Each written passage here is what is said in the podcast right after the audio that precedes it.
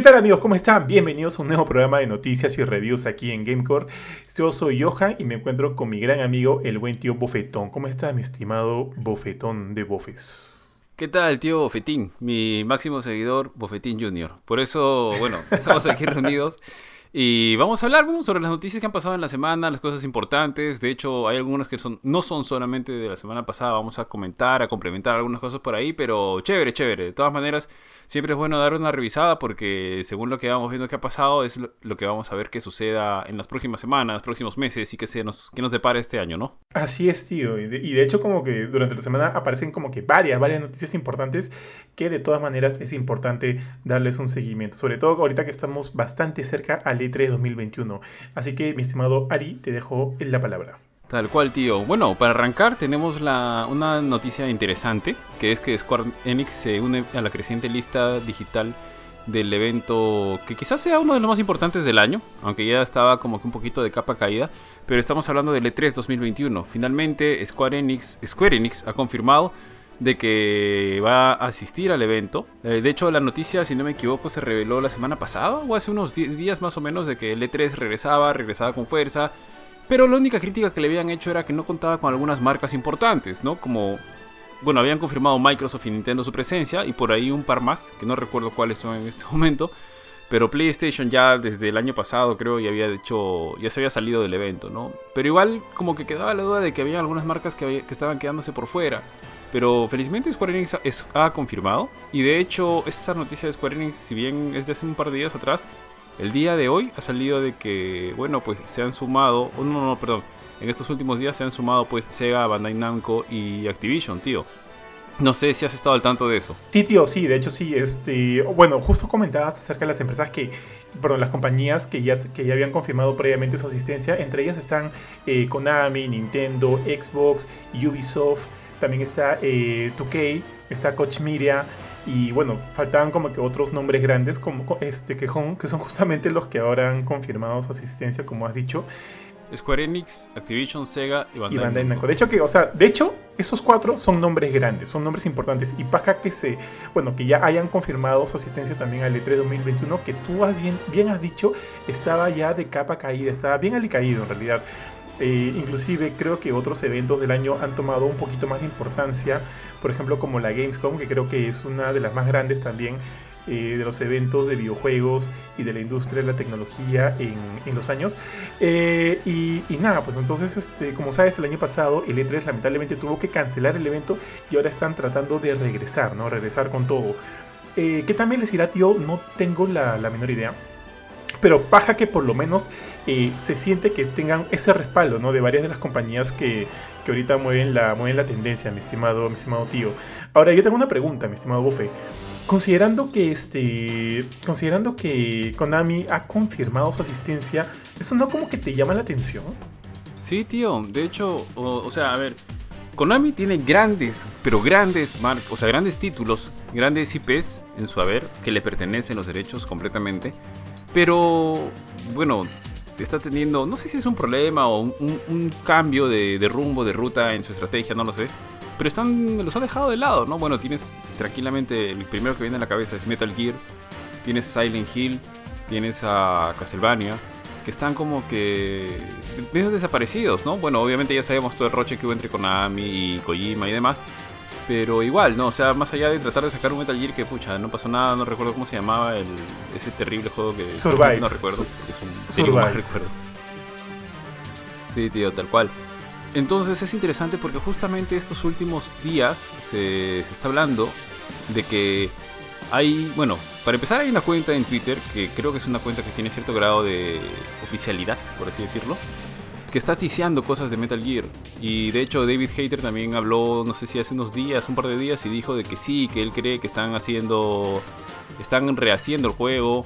Probablemente sea algo más al estilo de un, de un remake. De hecho él comentó de que no tendría ningún problema, haciéndose un cherry, no un auto cherry. No tendría ningún problema en volver a grabar las líneas porque consideraba o él sabía que la grabación antigua de PlayStation era, bueno, como se dice, bastante antiguita que inclusive se podía oír algunos sonidos de fondo como carros o cosas demás. Que inclusive para hacer las grabaciones de Twin Snakes, que es la, el remake que se hizo para GameCube de Metal Gear Solid, el de PlayStation 1, él sí grabó alguna de las líneas, volvió a grabar, volvió a hacer esa chamba, ¿no? Entonces, de todas maneras, saber que Konami está ahí, la verdad es que me hypea un poco, pero tampoco no quiero como que súper emocionarme. De hecho, de todo lo que hay hasta ahorita, lo más probable es que sea algo de Metal Gear.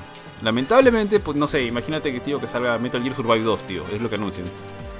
Pucha, sería sería terrible. Me suicido. Pero bueno, pues por lo menos por lo menos está la chance, ¿no? O sea, sería genial de bueno, no sé, que lo revivan de alguna manera, que algún estudio tercero esté, esté metido ahí. Hay bastantes rumores alrededor. Se dice que Xbox ha estado muy de cerca con Konami, que le podría haber comprado los derechos de la franquicia, que podría haber cierto grado de exclusividad. Por otro lado, también dicen de que Kojima y Konami se han vuelto, han, hecho las paces, que, eh, que, en algún momento Kojima estuvo, Kojima estuvo desarrollando algún juego de Silent Hill. Bueno, de hecho, PT es un gran ejemplo de lo que podría haber llegado a ser y que nunca fue. Pero hay tantas cosas en el aire que definitivamente que Konami esté ahí con lo poco que tendría por mostrar, ya que el único videojuego en el que está fuerte en este momento y es el de todos los años creo que es Pro Evolution Soccer, el famoso PES. Así, que, no sé, tío, de todas maneras me llama la atención ver que Konami está ahí en, lista, ¿no? ¿A ti, tío? De hecho, a mí también, tío, pero obviamente, este, o sea, me genera curiosidad, pero ojo que no me levanta los ánimos, tío, porque, o sea, fijo va a estar ahí metido este PES, el Pro Evolution Soccer, que ahora es eFootball Pro Evolution Soccer 2000 y tantos, o sea, 2022 por ahora. Eh, o sea, de todas maneras va a estar presente. Eh, o sea, que ese es un fijo, un fijo. En cuanto a los rumores, suenan tanto, tío, suenan tanto que parte de mí quiere creer, pero parte de mí tampoco quiere como que depositar todas mis esperanzas en esto, ¿no? Porque mm, siento que probablemente no me van a dar lo que, lo que quiero ver, pues, ¿no? Entonces, este, prefiero no anticipar tanto lo que pueda presentar o no Konami en este E3 2021.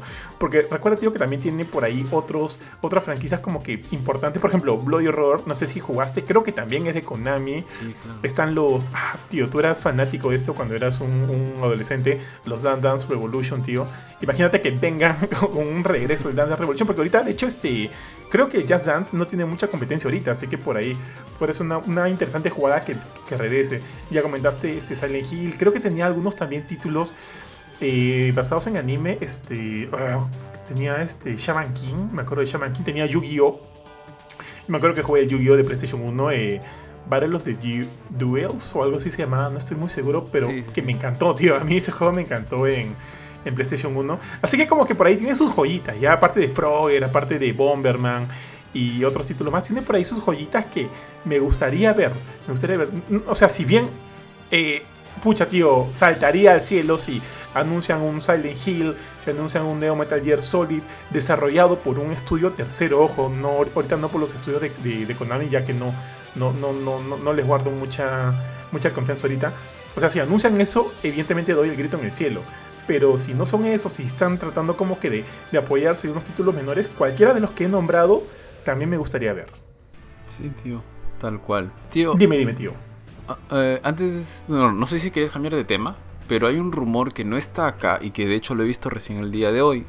Eh, y es un rumor que dice, bueno, de hecho la fuente tampoco no es tan fiable porque apareció en 4chan y de 4chan pasó a, la, digamos, la repitió una fuente de, Twitter que se dedica a hacer noticias de Xbox.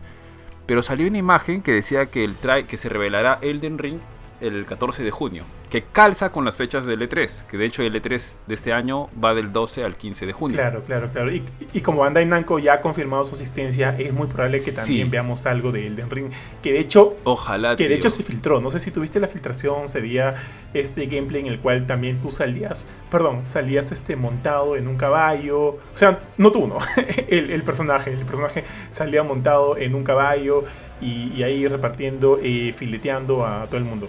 Entonces, sí podría ser que veamos algo de Elden Ring, tío. Yo sí, aparte creo que ya es momento, ¿no? El juego está como que muy, muy deslucido luego de, haberse, de haber sido anunciado en el 2019, ya hace dos años atrás, tío, tío Bofetón. Entonces creo que sí, el juego necesita de esa inyección de, de fuel para retomar otra vez y que quede otra vez en el inconsciente colectivo de todo el mundo, ya que como te digo está muy, muy dejado de lado. Creo que de todas maneras necesitamos ver algo de Elden Ring este año, mi estimado tío Bofe. Tío Bofe, pero yo creo que vamos a hacer un programa especial acerca de nuestras predicciones para el E3 2021, eh, considerando las diferentes eh, compañías que van a estar presentes. ¿Qué opinas? Sí, tío, me parece totalmente bacán y monstruo porque sí hay mucho, mucho para discutir y debatir. Ahora, eh, tenga en cuenta que para, por Elden Ring, pues este, quien está detrás de la creación del universo es Benito Senior, entonces el popular George R.R. Martin.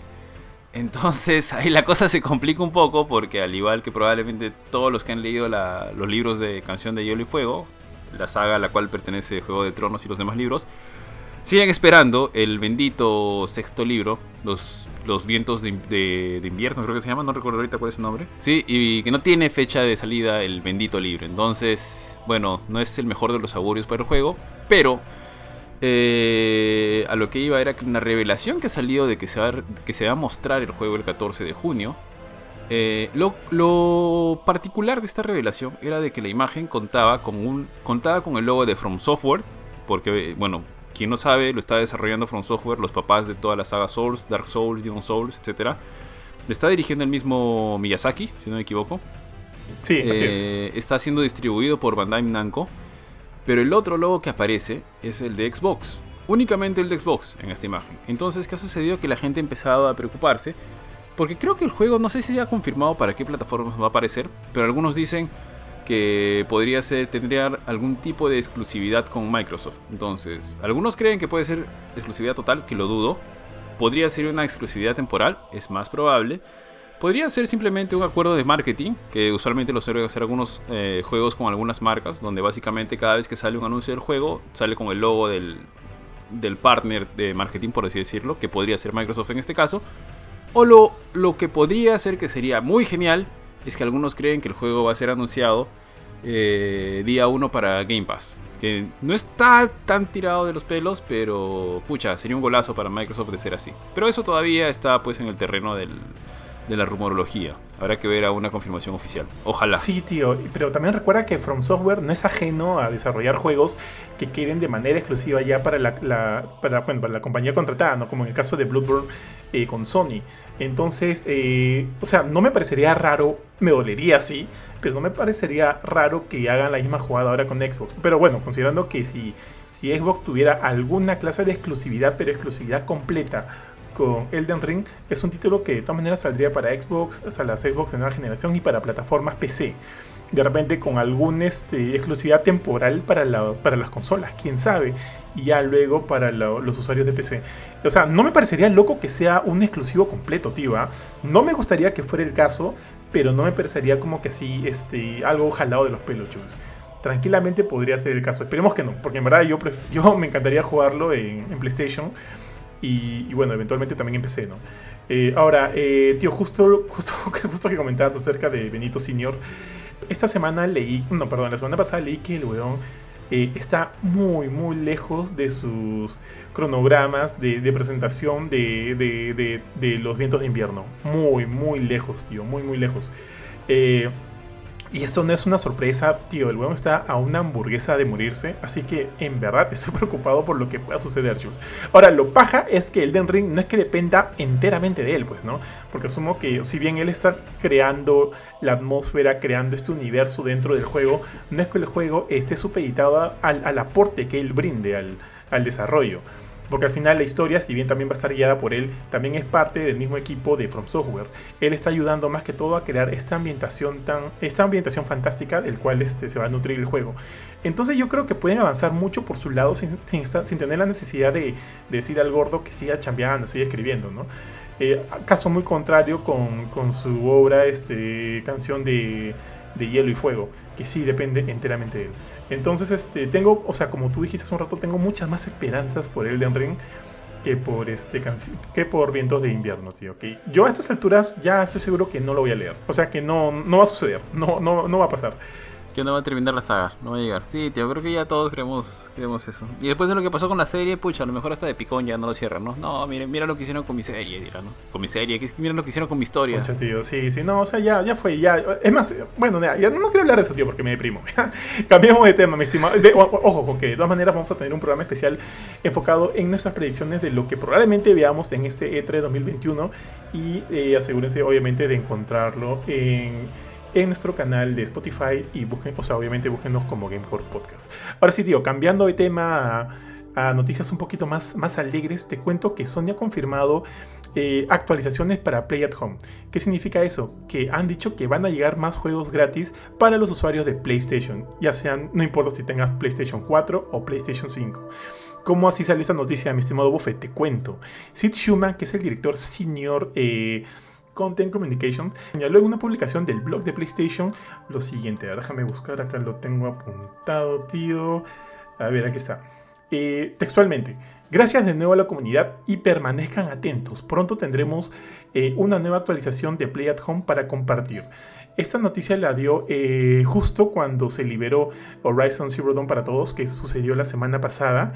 Eh, dejando, dejando esta noticia eh, de fondo con la intención de hacernos saber que van a venir más juegos eh, en esta iniciativa Play at Home. Si no lo sabes, esta iniciativa Play at Home es una iniciativa creada por Sony que intenta que los usuarios de PlayStation se mantengan en casa, en este caso jugando. ¿no? Hasta este punto han regalado ya varios juegos, un montón de juegos, entre ellos juegos bastante grandes como Nathan Drake Collection perdón, de Nathan Collection, de Nathan Drake Collection, creo que se llamaba la, trilogía de Uncharted para PlayStation 4, y ahorita Horizon Zero Dawn, aparte de algunos juegos menores y algunos juegos VR, que evidentemente, o sea, gracias, ¿no? O sea, es un, es un gran regalo y en verdad, bien chévere Sony este, con, esta, con esta iniciativa. Y lo mejor de todo, tío, es que no necesitas una cuenta de PlayStation Plus para canjearlos. Así es, son totalmente gratuitos. Tío, ¿qué otros juegos crees que podrían llegar a este Play at Home? Ah, pucha, el catálogo de Sony tiene joyas, realmente varias de ellas. Por ejemplo, Horizon Zero Dawn es un peso pesado de la PlayStation 4, o sea, mucho más que la colección de Uncharted que se liberó. Bueno, también se liberó Journey junto con ese con Uncharted, pero pero bueno, son juegos un poquito más antiguos. Eh, si bien ya estamos a portas de, de, ver o de recibir, no sé si este año o el próximo, a la secuela de Horizon Zero Dawn, que es Forbidden West, si no me equivoco. Eh, ¿Qué otros juegos creo? Creo que hay un juego, pucha, que creo que Sony no, le da el cariño que se merece. Pero la gente lo adora y lo ama. Y yo creo que podría llegar a esta rotación de estos juegos, a los de Play at Home, que es Bloodborne. O sea, adoran. La gente que lo ha jugado adora el juego. Dice que es de lo mejorcito de la generación pasada. Pero no sé por qué, no, sé si tú sientes lo mismo, creo que Sony no le da el cariño que se merece, porque, por ejemplo, no ha recibido un parche, o no sé si ya está en, en, programación un parche para ponerlo a 60 FPS en PlayStation 5 o esa clase de cosas, que sí lo han hecho para otros juegos, ¿no? Quizás no es tan tan popular como God of War o como, no sé, Horizon, como Spider-Man, pero creo que tranquilamente es un juego que podría entrar a este, a este programa de PlayStation, de Play at Home. No sé qué te parece. Sí, tío, o sea, creo que sí, definitivamente, pero también recuerda que, a diferencia de otros juegos, o sea, First Party de, Sony, eh, Bloodborne ah, fue desarrollado por From Software, que es un estudio third party, ¿no? Entonces yo imagino que Sony eh, tendría que respaldarse mucho de From Software para eh, que actualicen el juego para las consolas de nueva generación y demás. Y de repente ahorita no está en los planes de ellos, no están más enfocados en sus propios estudios. Quién sabe, porque de hecho tienen varios, varios juegos programados en lo que va del año eh, para el lanzamiento y para el futuro. Ahora, eh, si yo pienso en algunos juegos, tío, ¿sabes cuáles? Se me vienen dos a mi mente. Infamous Second Son, que también ya tiene sus añitos. Y ah, puede ser tranquilamente regalado en esta iniciativa Play at Home. Y es un título AAA muy bueno. Yo eh, de hecho, fue uno de los primeros títulos de PlayStation 4 exclusivos. del cual, evidentemente, este, lo jugué y me encantó. Ah, perdón, tío. NAC también. Creo que NAC, o sea, creo que todos estos juegos ya los, ya los han regalado eventualmente en PlayStation Plus, pero este es algo muy distinto, ¿no? NAC también podría ser otro juego, pero pensé en uno mejor, tío. Eh, ah, ¿cómo se llama este juego? Killzone Shadowfall. Killzone. Exactamente, que también es uno de los juegos de, de nueva generación. O sea, bueno, unos juegos que salieron eh, eh, de lanzamiento con la pasada generación, con la PlayStation 4, y que bien podría formar parte de este catálogo de títulos de Play at Home, tío. O sea, o sea, no serían regalos para nada del Snales, mi estimado, mi estimado bufetón. Sí, sí. Tío, y Uncharted 4. También, ¿ah? Sí, también, ¿Es 2017 o 2016? Uno de esos dos años. 2017, creo, tío. O sea, ya también tiene sus años. E inclusive el DLC, la expansión que salió luego, eh, Uncharted de Los Legacy, también tranquilamente podría formar parte. O sea, hay juegos. Hay bastantes juegos que elegir. Así que como que tendría totalmente sentido eh, lo, lo anunciado por por este personaje, por Sid Schumann, eh, en cuanto a que hay fe, ¿no? Hay fe de que Play at Home va a seguir regalando y brindándonos más juegos para, bueno, para quedarnos en casa, ya que esto, este tema del coronavirus parece que va de largo todavía. Y, pero bueno, al menos tenemos el respaldo de estas empresas, mi estimado Buffetón. Eh, entonces eh, cambiamos de tema, tío. No sé si chequeaste que esta semana se anunció, bueno, no se anunció, no se ha anunciado nada todavía, pero salió publicado en, el sitio web oficial polaco de PlayStation un servicio que se llama así, PlayStation Plus Video Pass. Sí, tío, creo que de hecho lo Me parece recordar que lo han confirmado oficialmente, pero han dicho lo mismo que tú estás mencionando. De que es una prueba, está en modo test para solamente para la región de, bueno, de Polonia donde básicamente creo que le están agregando algún un servicio de no un catálogo de videos que tienen al servicio de PlayStation Plus. Ah, ahora, el, esto lo había comentado un poquito el creador, uno de los creadores de God of War que es David Jaffe, Jaffe, no sé Jaffe, Jaffe, Jaffe.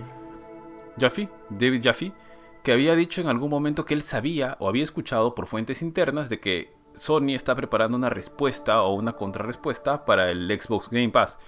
Y él dijo, ¿ah?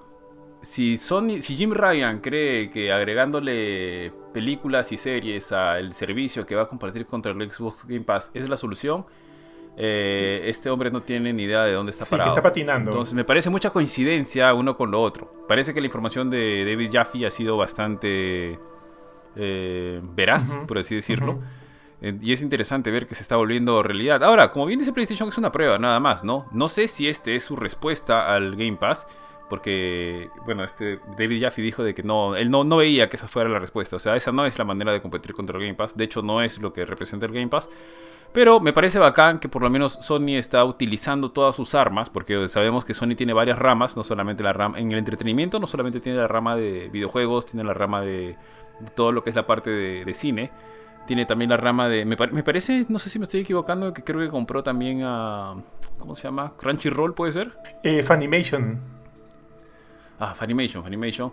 Entonces, ya tiene. Si bien no se trata solamente de juegos, que es donde más parece que se ha enfocado Microsoft en cuanto a Xbox, pero creo que tendría un paquete interesante para poder ofrecer a todos los que sean miembros de PlayStation Plus, ¿no? O sea, pucha, si antes solamente podías, bueno, tenías los regalos de los juegos, tenías el acceso a los juegos online y al catálogo o a la bóveda de, la colección esta que puedes jugar en, ¿cómo se llama? PlayStation Collection, no sé cómo se llama la que PlayStation, PlayStation Plus Collection. Ya, o sea, si le suman algo más, chévere, ¿no? Y, y sí, tal vez como dijo David Jaffe, no es pues la respuesta al Game Pass, pero por lo menos eh, algo están tratando de hacer algo, ¿no? No sé si quieren competir contra el Game Pass. Creo que ya creo que ya le lleva mucho, muchos años de desarrollo al otro lado y un catálogo mucho mucho más grande. Pero sí, de todas maneras es interesante ver que al menos Sony parece que está reaccionando y no está durmiéndose en sus laureles, por así decirlo, ¿no? Tío, eh, por si acá, textualmente la página web decía lo siguiente, un nuevo beneficio, o sea, acerca del PlayStation Plus Video Pass, eh, un nuevo beneficio disponible por tiempo limitado en PlayStation Plus. Eh, PlayStation Plus Video Pass es un servicio de prueba activo del 22 de abril al 22 del 22 de abril del, del 2021 al 22 de abril del 2022. El beneficio de suscripción está disponible para los usuarios de PlayStation Plus en Polonia. O sea, este eh, claro, totalmente de acuerdo con todo lo que dices, tío, pero también hay que recordar algo. Eh, el mes pasado, Sony anunció que la PlayStation Store dejaría de ofrecer contenido de películas y de televisión.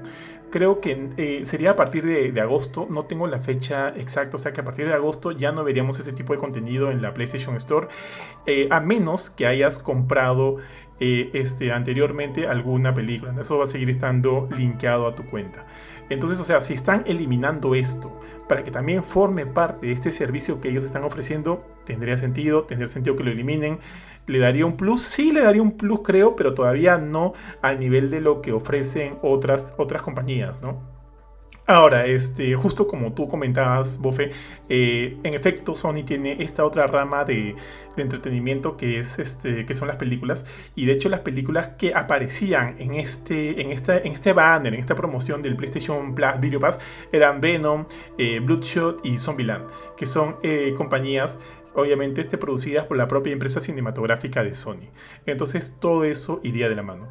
Ahora, eh, ojo tío, que también este, esto también va linkeado con otra, con otra noticia también que salió esta semana acerca de que Sony estaría diseñando una estrategia en la nube que, que, bueno, que según ellos sería bastante única y solo en PlayStation. Y ojo que o sea, si le sumamos esto al PlayStation Plus Video Pass y a las demás cosas que están ofreciendo, de repente ahí ya estarían comenzando a entrar en un terreno ya que podría sonar un poquito más competitivo para lo que ofrece en este caso el Xbox, el Xbox Game Pass. En cuanto a esto de la, estrategia en la nube, este, ¿qué pasó pues tío? En declaraciones a Nikkei, esta revista japonesa, eh, Jim Ryan, el presidente de PlayStation, dijo que Sony aún no está preparado para revelar su estrategia basada en la nube. Por acá tío tengo la cita textual, déjame buscarla. Eh, dijo lo siguiente, escúchame. Todavía estamos manteniendo conversaciones con Microsoft para intercambiar ideas, ya que se están respaldando en Microsoft para este servicio, servicio basado en la nube. Ellos dicen, todavía estamos hablando con ellos sobre el intercambio de ideas y hay, y hay, algunas cosas muy interesantes. Así que cuando llegue el momento anunciaremos nuestra estrategia en la nube. Podríamos utilizar la nube para nuestra infraestructura técnica, pero la experiencia de juego en la nube que vamos a ofrecer será única y solo, solo, solo en PlayStation. Tío, a esto también se le preguntó si este esfuerzo que ellos están haciendo en la nube de alguna manera interrumpiría con el ciclo del hardware tradicional, ya que como sabes el ciclo de las consolas eh, es, eh, siempre está en completa rotación y cambia en periodos de 6 a 7 años aproximadamente. Entonces este, se le preguntó eso, ¿no? Si este trabajo nuevo, si esta nueva rama, si esta, si esta, si esta inversión en la nube de alguna manera influiría en el que podamos tener o sea, consolas a futuro, eh, si influiría en la PlayStation 6. Jim Ryan no este, dijo que por lo pronto no saben, no desmintió eso tampoco, pero por lo pronto dice que no, no tiene como que más información al respecto, solo lo que han comentado hasta ahorita. Entonces, tío, si ya tenemos eh, un servicio como el PlayStation Plus, con este tema del PlayStation Plus Collection, que son todos estos juegos first party y algunos third party de PlayStation para todos los usuarios de manera gratuita. Tenemos el PlayStation Plus Video Pass, que son estas películas que podrían también estar accesibles a los usuarios de PlayStation. Y le sumamos el servicio en la nube que todavía no sabemos qué es, pero o sea, sabemos que va a ser algo único y exclusivo de PlayStation. Entonces, quién sabe, sumado todo eso, ya podrían estar eh, entrando a competir con lo que ofrece este Microsoft Xbox con su Xbox Game Pass. Todavía no lo sabemos, todavía me suena medio débil porque o sea, no sabemos nada de, este, de esta chamba en la nube que están haciendo, pero bueno, baja que estén trabajando en eso, ya que al final quienes nos beneficiamos evidentemente somos nosotros, mi estimado tío Pofe. Sí, tío, tal cual. Hay un par de datitos nada más. Creo que de todas maneras PlayStation está eh, o sea, ya no, no, solamente Sony, sino Sony a través de PlayStation, creo que está empezando a dar los pasos para crear como que, no a ese mismo nivel, pero por así decirlo, como que un PlayStation Cinematic Universe. Porque también tengan, en cuenta de que ahorita tenemos en, o sea, en carrera está la serie de, de Last of Us y está la película de Uncharted. O sea, seguramente esos van a ser como que los termómetros para medir que también pueden irle a las franquicias de PlayStation en sí convirtiéndolas a películas. Y que seguramente que si funciona, estoy casi seguro de que vamos a ver más y más películas o más contenido que puede llegar a la caja chica o a la pantalla grande para de las franquicias de PlayStation, ¿no? Podría haber eventualmente algo de Horizon, algo de de no sé, del mismo Killzone, de Infamous eh, definitivamente, ¿no? Entonces, eso por un lado. Ahora lo otro, lo que me parece gracioso del, lado de que de, PlayStation y su, su producto único que me parece bacán porque creo que tiene un plus que nadie lo va a hacer, es que finalmente quien va a estar al tanto de eso va a ser Microsoft, ¿no? Porque creo que su servicio en la nube está respaldado en, el servicio que brinda Microsoft. No me acuerdo cómo se llama ahorita, si es el Azure, Azure, creo que es el de Microsoft, no me acuerdo bien. Sí, sí, sí. Y que, o sea, básicamente lo que va a hacer este Sony con este servicio es le va a decir, oye, Microsoft, eh, te, voy a arrendar los servidores, etcétera. ¿Qué es el servicio que da Microsoft, no? Entonces, bueno, debe haber, me imagino, contratos de. No sé, de. Para evitar que se filtre información o algo, pero supongo que Xbox va a estar ahí al tanto, ¿no? Porque finalmente Xbox es de Microsoft también.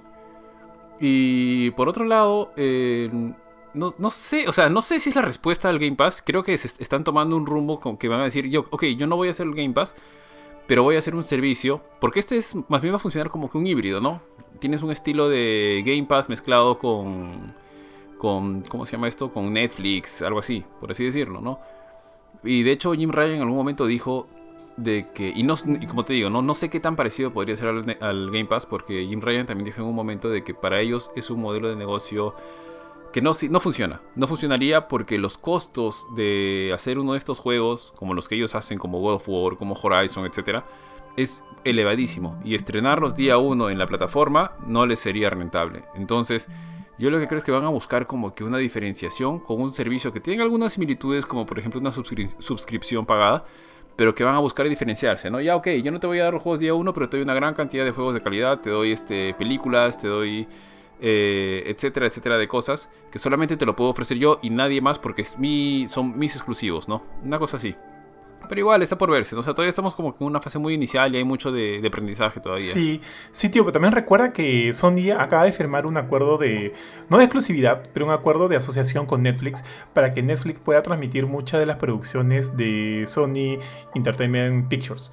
Entonces ahí también perdería un poquito eso, ¿no? Perdería un poquito la exclusividad de ver sus cosas en una plataforma eh, como la de PlayStation, ya que digamos que Netflix es mucho más accesible para todo el mundo porque simplemente pagas una cuenta, no tienes que estar comprando una consola o, o repente, o no sé si es que están ellos ideando hacer una plataforma virtual tipo, tipo la PlayStation Store y que con tal que tengas una cuenta eh, de PlayStation Plus activa, puedas ya desde ahí también poder ver estos, estas producciones, este, estas producciones para la televisión o, para, o en películas, qué sé yo. O sea, porque definitivamente el tema de PlayStation Productions es importante. De, ahí va a salir esa serie de The Last of Us. Bueno, The Last of Us está con HBO. Entonces, así es. Eh, entonces, eh, la película de Uncharted se va a estrenar en cines. Eh, entonces, todavía, o sea, todavía no hay como que exclusividades. Y, y, formas de ver las producciones de Sony hay muchas por otros lados. O sea, no hay exclusividad ahí. A mí todavía me suena yuca, tío. Me suena yuca. Pero vamos a ver, pues no vamos a ver a futuro qué es lo que sale, porque, porque sí, ellos de todas maneras necesitan presentar una diferencial. Ya han dicho, ¿no? Que están buscando cosas únicas para, que, para convencer al, usuario de ir este, con ellos. Por lo pronto, a mí esto de, de tener este híbrido de, ok, juego lo que quieras, pero a través del streaming tipo Netflix, a mí no me convence porque creo, bueno, al menos en Perú no estamos como que en la capacidad para soportar ese tipo de servicio, ya que nuestras, la conexión de la mayoría de personas no es la más estable. Entonces, eh, creo que no ganamos con eso. Y, y no sé qué tan bien le irá al tema del PlayStation Now en Estados Unidos. Sé que por algunos amigos que me han comentado, tampoco es como que lo más estable del mundo.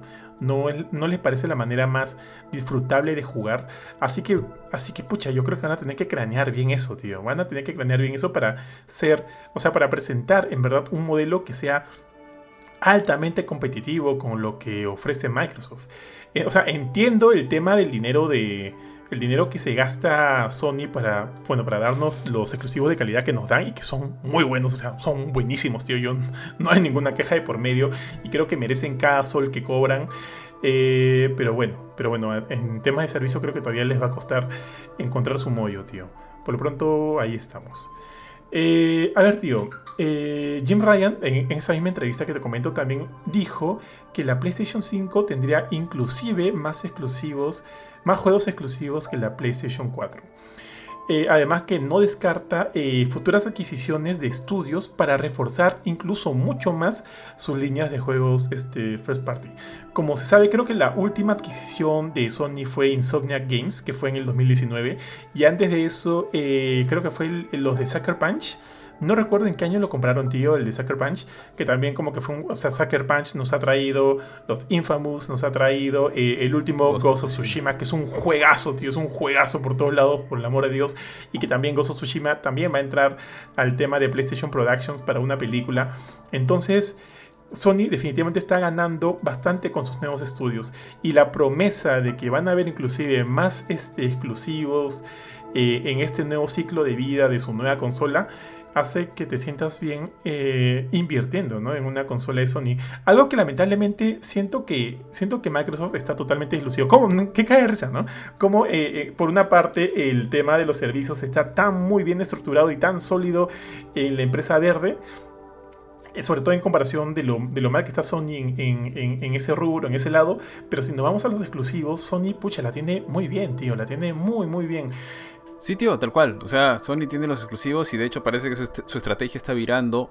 Y, ya lo dijo, ¿no? Directamente a, a producir exclusivos de calidad y pesos pesados, ¿no? Porque de hecho, y esto también se lo han criticado, eh, hace poquito se ha cerrado el estudio este de Japón, Japan, Japan Studios, creo que se llama. así se llama, Sony Japan Studio. Y solamente, sí, y solamente ha quedado vivo, creo, el, el grupo que hacía o se dedicaba Team Asobi. a Astrobot. Ajá, Team Asobi. Entonces, eh, parece que no ha sido pues como que de un momento a otro, de hecho la gente sabía, pero han habido en internet varias, bastantes personas o personalidades del desarrollo de los videojuegos que se han ido despidiendo. Y se le ha criticado, sobre todo por parte del grupo japonés, de, perdón, del, de los mismos este, usuarios japoneses, ¿no? Porque muchos sienten que Sony se está alejando de sus orígenes, que está dejando de lado la parte japonesa, por así decirlo, y ese amor por las producciones japonesas y demás, y que se está enfocando más, por así decirlo, en eh, como, que en estos eh, juegos gigantescos, monstruosos, que demandan mucho tiempo, que demandan mucho mucha inversión y demás pero quizá ahí está el negocio, ¿no? Entonces, recordemos que también son un negocio y que está dejando de lado este, este tema de, estudios más pequeñitos o trabajos más pequeñitos, de juegos tipo indie, etcétera, ¿no? Entonces, eso también se le ha criticado un poco, pero definitivamente Sony está apostando por los exclusivos y tiene todo para hacerlo. Tiene los estudios, tiene los juegos, tiene las IPs, tiene los equipos y es algo que Sony ha nutrido bastante bien en los últimos años y que creo que ha explotado bien en la generación pasada, en la generación de la PlayStation 4. Entonces, ahora debería, debería cosechar mucho de lo que ha venido haciendo anteriormente. Creo que Microsoft es una apuesta un poco más para más hacia futuro. Pero Microsoft también ya se ha dado cuenta de que. Bueno, Microsoft compite en, dos lados, ¿no? En, PC y en, y en Xbox.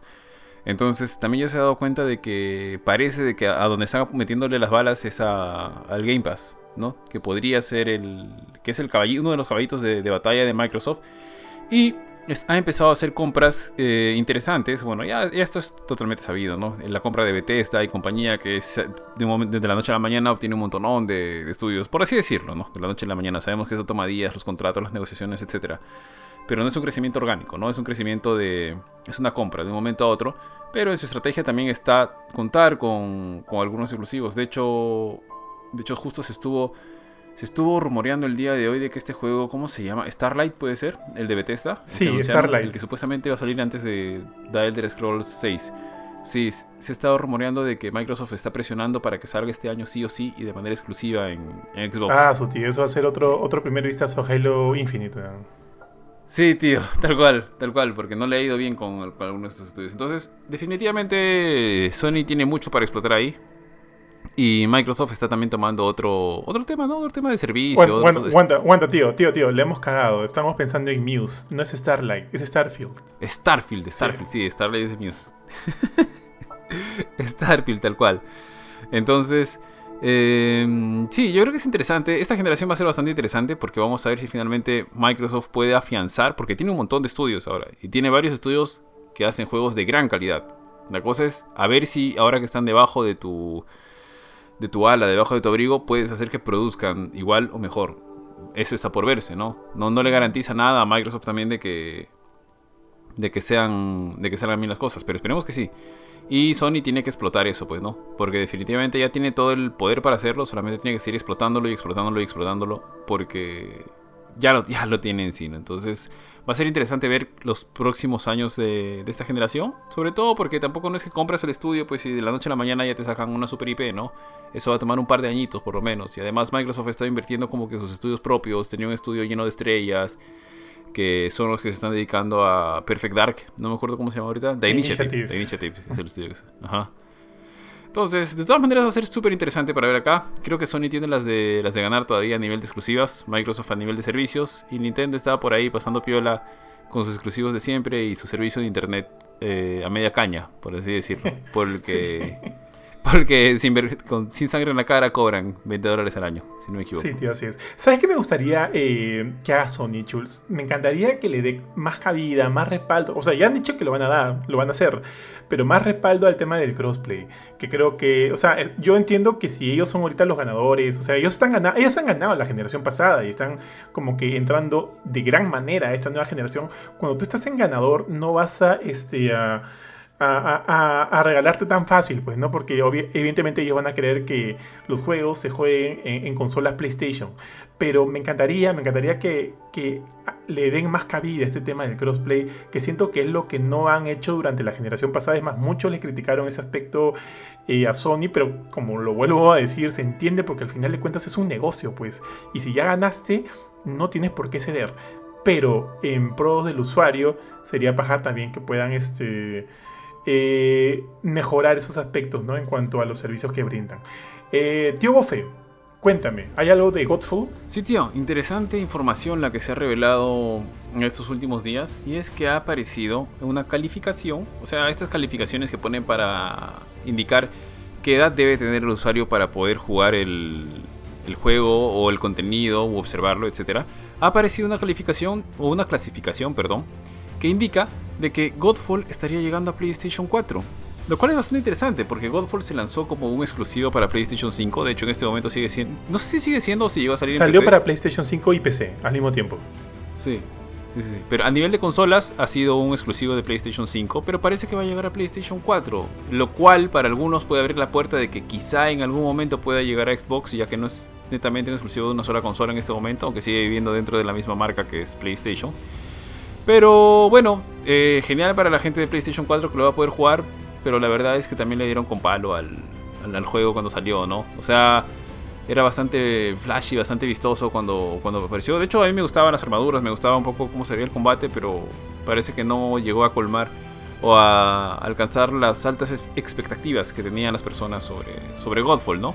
Pero bueno, de todas maneras, si hay más gente que lo pueda jugar, bienvenido sea. Por ahí que lo regalan con el, con el, con el PlayStation Plus en algún mes y más gente puede meterse a jugar o a probar este juego a ver si le gusta o no le gusta, ¿no? Sí, tío. De hecho, yo lo probé. ¿ah? Alucina que yo, yo lo jugué, lo terminé incluso y además le hice un par de streams aquí eh, en la fanpage de GameCourt. Tal cual lo dijiste, tío. O sea, es muy vistoso. Creo que el elemento, el elemento visual durante las peleas, durante los escenarios, como que se ve bien, se ve bastante bien.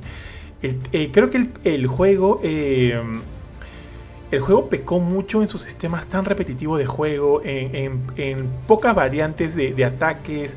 Prácticamente cada vez que llegabas a una nueva área hacías lo mismo. Hacías completamente lo mismo. Aparte que la historia, bueno, este, creo que también muy dejada de lado. Entonces creo que el juego hizo aguas por todos lados. Y de hecho se vendió como que uno de los primeros exclusivos de títulos de lanzamiento de la PlayStation 5, el cual digamos que fue como que su jale inicial. Pero sí, pues como tú dijiste, lamentablemente no pegó, no pegó fuerte y quedó ahí, ¿no? Con críticas, eh, bueno, críticas bastante, bastante eh, de, medianas a malas, de medianas a malas. Eh, el NAC de esta generación. tal cual, tío, es el NAC de esta, el NAC de esta generación. Pero ojo que NAC, NAC sí lo hizo, Sony Japan Studio. Este juego, no me acuerdo cuál fue el estudio que lo hizo, algo de Counterplay. Gearbox, ¿no es? No, ellos fueron los publishers. Ellos fueron los publishers. Pero los desarrolladores fueron este, algo de Counterplay, algo de Counterplay algo que no son muy conocidos, no son muy conocidos. Es más, no sé si este fue el, primer juego del equipo, no creo, no creo. Porque este. Es más, este juego tiene como que mucho de, de este tipo de, de, mecánicas looter shooters que tienen juegos como, como The Division, como Destiny, Destiny 2, qué sé yo. Pero se diferenciaba por los modos de ataque, pues que evidentemente no es un shooter, es más un tipo de hack, hack and slash del tipo melee, exactamente. Eh, pero bueno, ya no, no conozco mucho acerca del. Tío. Hola, tío. Oye, tío, mira que hemos, recibido una visita especial. ¿Cómo estás, mi tío, mi gran tío G? Bienvenido a Noticias y Reviews, mi estimado Papu. Sí, tío, la cosa es quién graba el tío G. Tío G, pero tranquilo, tranquilo, quédate hasta que aparezca Jorge, si quieres, no hay ningún problema, mi estimado. Justo estamos hablando de lo mal que le fue a Godfall y el hecho de que también va a ser lanzado para PlayStation 4. Tío, ¿tú dirías que Godfall es el nuevo Anthem? No, no, no. O sea, porque, o sea, Anthem es un juego. Eh, es un juego que ha sido, o sea, es un juego mal hecho, mal hecho y que se quedó a medias, o sea, se ha quedado a medias, no hay como que un sistema, sistemas este, completo de juego, es, es rarísimo, es como si fuera, es como si se hubieras lanzado Destiny eh, o sea, sabiendo todos los problemas que tuvo Destiny y sin tratar de buscarle soluciones. O sea, es como eso, tío. Ojo, lo del Destiny vainilla, que con sus errores y todo, por lo menos era divertido de jugar. Eh, no, no creo que sea eso. Creo que es un juego aburrido, tío. Godfall es un juego aburrido y eso, nada más. Creo que con una mala historia y aburrido. Pero en, base a errores, creo que no muchos. Oye, me da risa Ari porque siento que esto ha sido como que estuviéramos en, una, en un sitcom, ¿no? Y de repente este, tocan la puerta y aparece Kramer, así, justo el tío, el tío allí que nos vino a visitar acá. No, no, no, ¿cómo se llama el otro? El otro Entró como este, Kramer. ¿Qué cosa? No, no, no. ¿Cómo se llama el otro de lentes? Sí, tal cual. Ah, este, Newman, Newman. Newman, Newman. Ah, Entra Newman. Ah, yo pensé que le decir el pelado, este, Jason Alexander, ¿cómo se llama? El, actor Jason Alexander en, Seinfeld. Ah, se me fue el nombre, tío. ¿Cómo le decía Newman cuando. Ah, Jerry. Newman. Qué buena, tío. Eh, ya, Ari, continúa, por favor, tío. Quédate el tiempo que quieras, no hay ningún problema. Eh, si bien hemos estado conversando lo de Godfall, también es importante, una, noticia interesante que ha salido de, Sony Santa Mónica, eh, la casa de God of War, si no me equivoco, y es que estarían trabajando en un mundo de fantasía. Bueno, de hecho, God of War vive en un mundo de fantasía que está ambientado o se, se coge mucho de la mitología de algunas culturas, ¿no? en este caso la última, la nórdica, la anterior, la griega, etcétera pero eh, un mundo de fantasía quizás sea algo más original, que sería genial de ver. De hecho, cualquier cosa de Sony Santa Mónica va a ser interesantísimo de ver con el nivel de calidad que nos ha estado presentando últimamente. Lamentablemente creo que no hay tanta o más información, porque esto se reveló a través de una solicitud de empleo, si no me equivoco mal, que estaban buscando un programador que, que esté interesado en efectivamente desarrollar algún título o juego que esté que vive en un mundo de fantasía, un universo de fantasía, etcétera. No sé si sabes algo más, tío Bofetín o tío Benito. No, en realidad solo se ha, solo se ha compartido eso. O sea, tal cual lo has dicho, tío. A través de un listado de trabajo se está eh, buscando eh, alguien que tuviera experiencia para trabajar en un, en un título de este tipo, ¿no? De fantasía. No hay nada más, no hay nada más, pero considerando que Sony, Sony Santa Mónica está trabajando eh, activamente, o sea, activamente en God War Ragnarok que que, o sea, que han dicho que de todas maneras va a salir, bueno, que han dicho que debería salir este año según el primer teaser que vimos el año pasado, lo cual yo todavía no me lo creo para nada. Es más, dijeron que, probablemente era muy, muy, haya muchas chances de que el juego se retrase. Entonces, este, pensar que están trabajando aparte en otro juego, en fases totalmente iniciales, iniciales completamente. Entonces, este, me, me, parece chévere. O sea, me parece chévere en el sentido de que veo que Santa Mónica tiene eh, la fuerza eh, para poder solventar el desarrollo de dos juegos al mismo tiempo. Pero en parte también eh, yo preferiría que terminen bien Ragnarok, que no haya ningún problema, que no hayan distracciones, que terminen bien Ragnarok y luego ya se, se aventuren ¿no? a, nuevos proyectos y demás. Ahorita mi, mi, intención, mi preocupación está en que, en que God Ragnarok salga bien. ¿Tú qué opinas, mi estimado tío B? A mí lo que me sorprende es la cantidad de, información que se filtra por los posteos de trabajo. O sea, ¿qué, es esto? LinkedIn está haciendo mejor trabajo que, los mineros de información. la verdad es que ya no escucho mucho los rumores, aparte de las fuentes confiables, entre comillas, y más es, según este job posting es que está pasando esto. Y es como que... Ah, no sé si es a propósito. Eh, y quieren como que no sé, pues lanzar las indirectas o simplemente generar un poquito de hype pero me parece que ya está dejando de ser un descuido y está empezando a ser una estrategia. Porque no son los únicos que lo han hecho esta semana. O los insiders, ¿sí? los, esos que, que comentan. Oye, tío, a mí me da risa porque cada vez que aparecen estas cosas yo le digo a, a Jorge, ¿no? Oye, Jorge, ya tu momento ha llegado. Ya abandona Lip Games Studio, abandona Tunche y vete, vete para Naughty Dog, vete para Santa Mónica. Ahí hay futuro, ahí hay futuro, tío. Obviamente no, no, me recibe de la mejor manera la, la, joda que le doy, pero, pero ahí estamos. Y, sí, estoy, totalmente de acuerdo contigo, ¿no? La cantidad de, de, información que se filtra en base a estas cosas es, es interesante y es curiosa. Está bien, tíos. Ahora, tíos, eh, pasando un poquito más a otro, otro tema, que tampoco no nos, no nos aleja tanto, seguimos dentro del mundo de PlayStation aquí. Y es que la serie de HBO, de, bueno, la serie de Last of Us que está produciendo HBO, ha elegido dos directores más, que de hecho son dos directores, yo no los conozco mucho, no he visto nada de lo que han hecho, pero que han tenido su, su cuota de éxito, porque han, han, sido ganadores en algunos premios y de hecho uno es una, un director iraní y la otra es una directora que no recuerdo, ahorita se me dio el nombre. Eh, no sé si ustedes han tenido la oportunidad de ver algo de ellos o qué les parece esta elección de, de, esos nuevos directores. Bueno, de hecho, en, el caso de las series, creo que es más común ver que hay una rotación de directores por capítulos, dependiendo de en qué se enfoca el, cada capítulo. Así que, porque de hecho creo que el director del piloto es otro, no me acuerdo ahorita el nombre. Pero no sé, ¿ustedes qué les ha parecido eso? Tío, Ryan Johnson. Zack Snyder, Zack Snyder. no, por favor. No, tío, en realidad no tengo mapeado quiénes son los directores. A ver, déjame buscar, ¿ya? Tú, tío G, ¿sabes un poco más de esto? ¿Qué te, ¿Qué te parece o qué te, al menos, te emociona una serie de The Last of Us? ¿Estás interesado en la serie de The Last of Us? Tío, a mí la serie de todas, de todas maneras me tiene emocionado. O sea, que no me haya gustado el final del segundo juego no quiere decir que no me guste The Last of Us. Voy al contrario de que algunos de los seguidores de la página piensen. este. ¿Quiénes son los directores, tío? O sea, de verdad, no, me ha sonado esta noticia. Y tú dices que han hecho algo que los han premiado. ¿Tú sabes cuál es? Acá las tengo, mira, la directora Bosnia, de Bosnia, este, Yasmila Zbanik, y el, el director iraní Ali Abasi. Eh, ambos directores han sido nominados a premios y también han ganado algunos, ya que Kuo Badis Aida de Svanik ganó un Spirit Award y Border de Abasi eh, el premio, ganó un premio este, llamado eh, Uncertain Regard del, o sea, el premio Uncertain Regard del Festival de Cannes. Entonces. Son pelis caletas. Sí, son bien. Son pelis bien caletas. O sea, estoy viendo los, los pósters y es como que tendría que bucear un poquito. Ya no tengo el tiempo para estar buceando en películas caletas. Debería volver, pero... Ya no se puede, tío. Ya me gana. Ya no se puede. Con tantos podcasts, con tantos streams, tío, con tanto... Con tanto juego... Full ya y caleta nomás. un clásico del TG. Este, oye, bueno, no conozco a los directores, no conozco mucho su trabajo, pero por lo menos por lo que veo acá, o sea, sí tienen reconocimiento, tienen un reconocimiento chévere. Entonces, paja, ¿no? Paja que la serie pueda contar del talento de ellos, contar con el talento de ellos para eh, algunos de los episodios, que todavía no se sabe cuántos episodios van a ser, no sé, o, al menos me estoy equivocando, hasta donde tengo entendido no se sabe cuántos van a ser.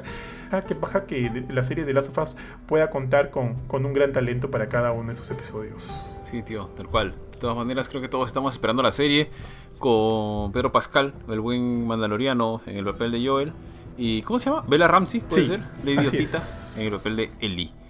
Eh, otra noticia importante del mundo de PlayStation, ya para ir cerrando, creo que la parte de. Bueno, no, no, no cerrando, pero digamos este bloque de PlayStation, por así decirlo. Es que se ha anunciado que. El, ¿Cuándo es? ¿La próxima semana? El próximo jueves habrá un State of Play de Ratchet and Clank. No, no, tío, es, es este jueves. Es este jueves. Este jueves. a las 4 pm. Este jueves a las 4 pm tendremos un State of Play de Ratchet Clank Rift Apart. Ahora, eh, de todas maneras va a ser interesante ver porque creo que este debe ser uno de los juegos que va o debería utilizar mucho de la nueva tecnología de PlayStation. Aunque justo vamos a conversar un poquito más adelante seguramente de cómo algunos exclusivos de PlayStation vienen utilizándola, pero de todas maneras, o sea, Ratchet Clank se ve genial, se ve precioso, eh, parece que está diseñado un poco para sacarle jugo al, a ese SSD súper, súper veloz. Eh, porque creo que puede viajar a través de estos rifts, a través de estas este, quebraduras del, del, universo, del espacio, a través de diferentes este, mundos paralelos, etc. Entonces, de todas maneras, va a ser bacán poder ver nuevamente este un nuevo exclusivo o un exclusivo más de PlayStation, llegando a tener más novedades sobre él. Ustedes, chicos, ¿qué, les, ¿qué les parece o qué esperan del State of Play? ya se sabe cuánto espacio va a ocupar el juego, porque, o sea, con todo lo que ofrece, yo pensaría que necesitarías dos PlayStation 5 para poder jugarlo. Por espacio, ¿ah? Oye, tío, tío, ¿qué estás comiendo, ah? ah ¿Qué? No, a un chifita. El ah, mejor chifa que he encontrado en la zona. Y no mandas, tío. Ha sido una búsqueda, ha sido una búsqueda muy sacrificada, debo decirlo. Tío, pero con, con cherry pagado, con cherry pagado. Lanza el nombre. Se llama Chifa Feliz. Es como que el nombre, el nombre no me dice. Lo vas a comprar triste y ya sabes cómo sale. sí, ah, eso es, un, es una, una, buena frase para el Chifa, de todas maneras. Sí, tío. Ya, tío, eh, regresando a la, noticia, eh, Ari, no, no sé si, si llegaste a checar esto, pero finalmente también se reveló, se reveló el nombre del, de la nueva Lombax que nos va a acompañar en el juego y se llama Rivet. Eh, la anunciaron de la siguiente manera. A ver, eh, acá lo tengo por acá. Dicen que es una luchadora de la resistencia Lombax de otra dimensión, donde la vida orgánica es perseguida, o sea, donde la vida orgánica es perseguida por el malvado emperador Nefarius. No sé si ustedes han jugado los, los anteriores juegos de, de Ratchet Clank. De hecho, el, el, juego que salió para PlayStation 4 hace una manera de, de reboot de la, de la franquicia. Si quieres jugar este juego, puedes jugar el primer Ratchet and Clank, que de hecho estuvo gratuito en PlayStation hace unas semanas, como que para que no, no sientas que te vas a perder un poco la historia. Entonces, finalmente se reveló el nombre de esta nueva Lombax, lo repito, es Rivet. Y nada, o sea, el juego se ve espectacular por, todos lados, como dijo el tío B, el tema del SSD parece que va a estar muy bien utilizado, el nivel de de, las luces, de los brillos, de los gráficos se ve increíble, así que estoy muy estoy esperando con muchas ganas el Stereo Play de este jueves, jueves 29 de abril, perdón, a las 4 de la tarde y definitivamente van a poder ver la transmisión del evento del Stereo Play en nuestra fanpage.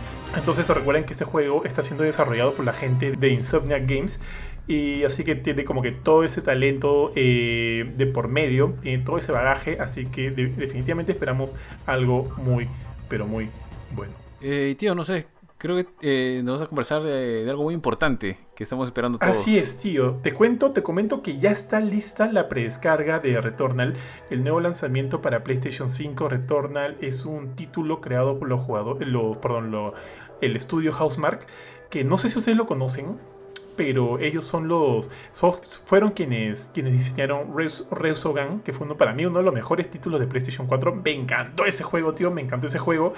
Eh, si no saben mucho ese juego es prácticamente es un no es, no es que sea un side scroller porque tú te mueves a través de una especie de, de, de elipse en la pantalla lanzando, lanzando, este, es un shooter, es un shooter, lanzando disparos, misiles por todos lados, hay una cantidad de partículas, de luces, o sea, el juego es hermoso, tío, el juego es hermoso. Y me sorprende mucho lo que han hecho con Returnal. Todavía no, voy a hablar de las primeras impresiones, vamos a guardarlo para el final de del, del episodio, pero de por sí ya les digo que el juego está muy bien. Y si tienes una PlayStation 5 y ya compraste Returnal, o sea, si ya lo precompraste, desde ya puedes descargarlo a tu consola. Solo para como, como dato, bueno, no sé si puedo este, compartir. Bueno, obviamente sí lo puedo compartir. De repente no muchos saben lo que nos están escuchando, pero cuando Sony, eh, Xbox, Nintendo, quién sé yo, nos brinda un juego para la review, para, para, el análisis, para sacar contenido acerca de él, siempre nos los brinda con un embargo, un embargo que estipula desde cuándo podemos hablar del juego, desde cuándo podemos lanzar primeras opiniones, desde cuándo podemos lanzar la review o videos o streams de los, de los juegos, del juego en particular que nos, que nos dan. Eh, en este caso, si ya puedes precargar el juego, creo que no hay mucho misterio en decirte que el juego ocupa 56 GB que es relativamente... Eh, mm, no es mucho para un juego de PlayStation 5, pero tampoco, obviamente, tampoco es, es poco, ¿no? Entonces, con 56 GB en tu, en tu consola, puedes ya descargar Returnal. Recuerda que es muy probable que haya un parche de One, así que ese, ese 56 GB de repente pueden subir un poco, pero básicamente es eso. Así que asegúrate de tener ese espacio libre en tu preciada SSD de PlayStation 5 para que puedas jugar Returnal desde el, desde el primer momento en que esté disponible. El juego se lanza a finales de este mes, el 30 de abril, o sea, ya ahorita el viernes. Se lanza el viernes 30 de abril y van a poder contar con nuestra review, evidentemente, algunos días antes. Eh, eso es todo. Recuerden que si quieren saber un poco más del juego, si quieren ver un poco más del juego, tenemos un stream en nuestra fanpage de Facebook. Eh, Sony nos dio el permiso de poder jugar durante 40 minutos. Esos 40 minutos están íntegros en Facebook o también en nuestra cuenta de YouTube. Así es, mi estimado Bofe, Bofe, Bofetón. Tal cual, tío. Ahora, eh, bueno, me gustaría hablar más de Returnal, pero ya sabemos que eso lo vamos a dejar un poquito para el final. Eh, lo que sí, eh, tengo algunas dudas aquí. Bueno, no unas dudas. Ya hemos hablado un poco de lo de Konami y de Castlevania y Metal Gear, pero hace poco ha salido la, la información de que creo que entre todos se nos ha pasado esto. Eh, que Konami ha registrado a Castlevania y Metal Gear en Japón. No sé si está saltando Bofetín. Perdón, sí, tío. Es más, eh, en cuanto a Metal Gear es Metal Gear Rising, hasta donde tengo entendido. Sí, tal cual. Metal Gear Rising. Ese es este Revengeance, creo, ¿no? Sí, juegazo, juegazo de Platinum Games, tío. Juegazo. Sí, sí, sí. Protagonizado por el. Por Kurchin. Por, el odiado. por, por, todos. Kurchin. no, no, no, no por odiado, no por odiado, sino por este. El, eh, no, no sé ustedes, pero yo siempre a Raiden lo he sentido más más femenino. Un, personaje mucho más femenino que, que, que, Solid, que Solid Snake. O nada que ver, o, soy solo yo. No, sí, tío, de hecho, inclusive en, Metal Gear 2 jugaron con eso también, este, jugaron un poco con ese director, en algún momento sale Tolaka en el juego. También, si no te acuerdas, en, Metal Gear Solid 3 también tuvo este roche con Volgin que de alguna manera se lo gileaba, o sea, no se lo gileaba netamente a Raiden, sino un personaje que tenía una apariencia idéntica al de Raiden. Entonces como que han quedado esas, esas ideas en el, en el inconsciente, mi estimado, mi estimado bofetón. Sí, tal cual, tío, o sea, todos. O sea, y Kojima jugaba con eso, ¿no? O sea, no es una invención nuestra tampoco. Así es. Por si acá, por, sorry, sorry, tío, por si acá nuestros oyentes, Benito ya se tuvo que retirar. Su mamá lo estaba llamando, así que ha tenido que apurarse al, llamado de su mami.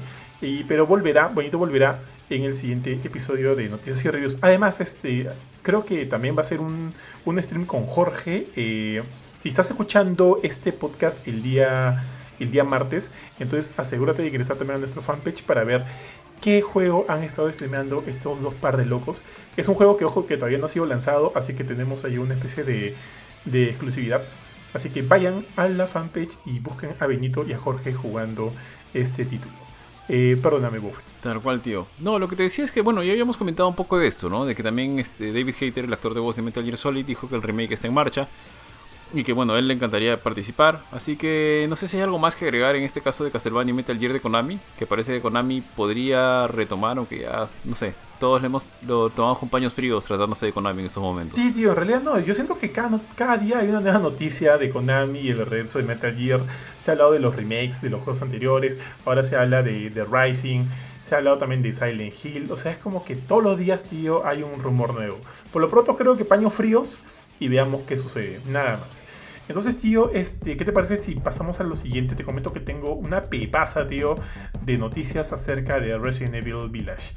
Este, por un lado, eh, bueno, se ha confirmado eh, que a través de un gameplay que se, que se compartió en una cuenta oficial de Twitter, se confirmó que Lady Dimitri Dimitrisk, Dimitrisk sería el nuevo Mr. X, lo cual creo que era bastante obvio, ¿no? O sea, es un personaje así de estatura colosal, ya sabemos todos cuánto mide la, la vampiro y de alguna manera va a estar persiguiendo al, al, jugador durante su estancia en la mansión Dimitrescu.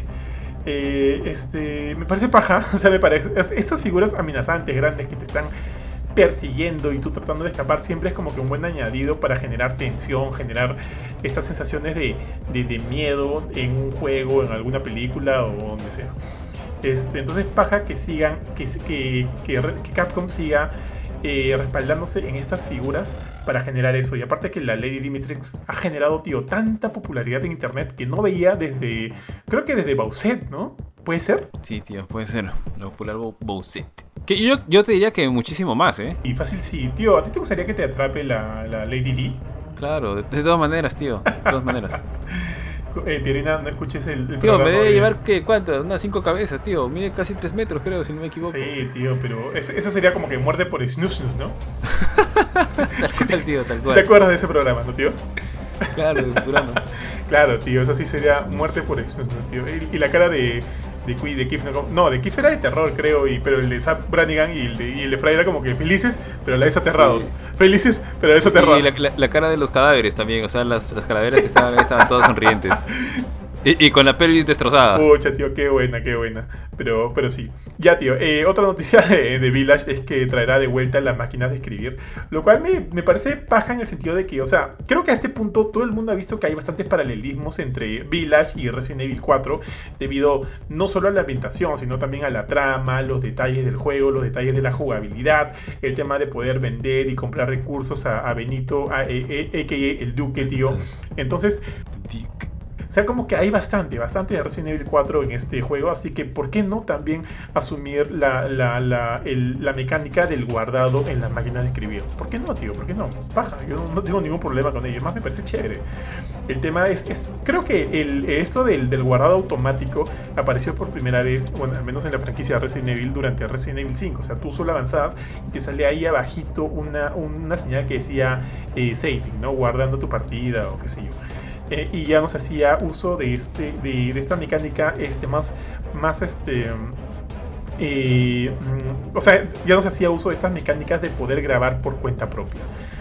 Entonces me parece como que un bonito añadido, o sea, no me parece que sea un retroceso o, un gran avance, eso ya me parece un bonito añadido y nada más, tío. Del mismo modo, te cuento que se filtró y, tío, ten mucho cuidado, porque se ha filtrado el juego, o sea, ya se ha vendido el juego en no recuerdo en qué país, creo, creo que era en Australia, o sea, se rompió el, la, la, fecha de venta del juego. Embargo.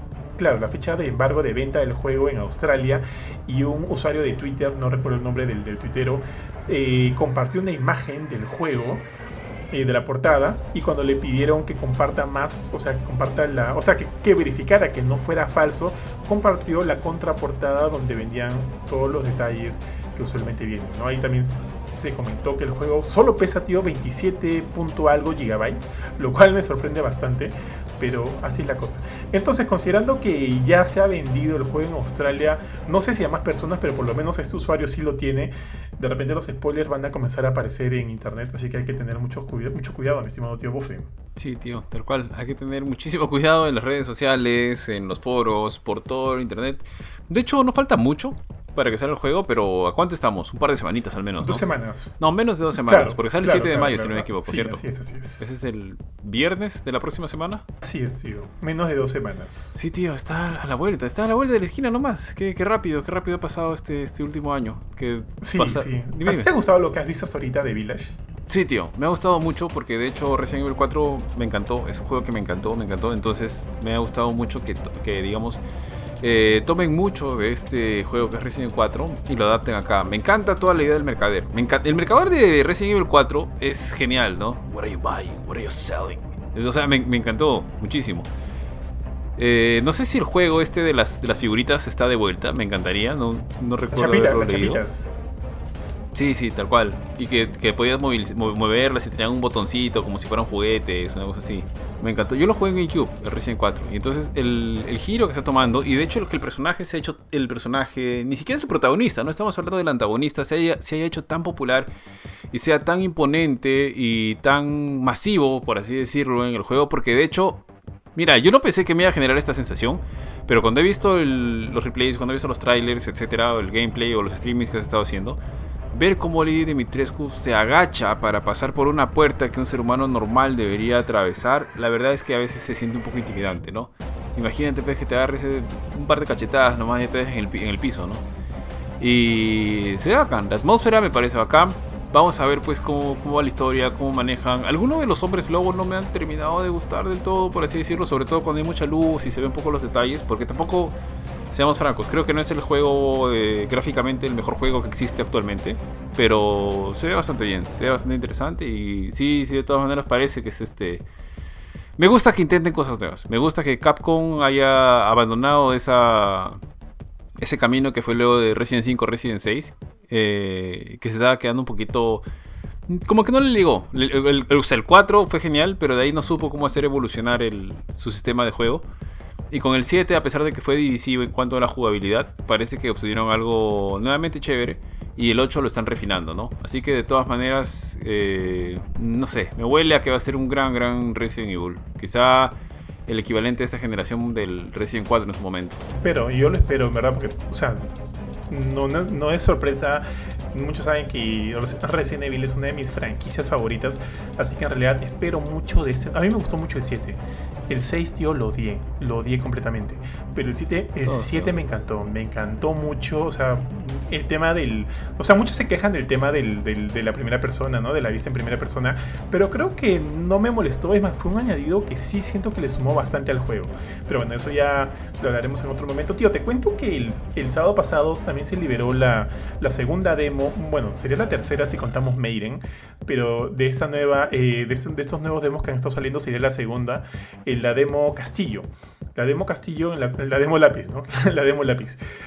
En la cual este, al iniciar tú estás ya dentro del castillo de Dimitrisk y ahí averiguando y tratando de, de sobrevivir.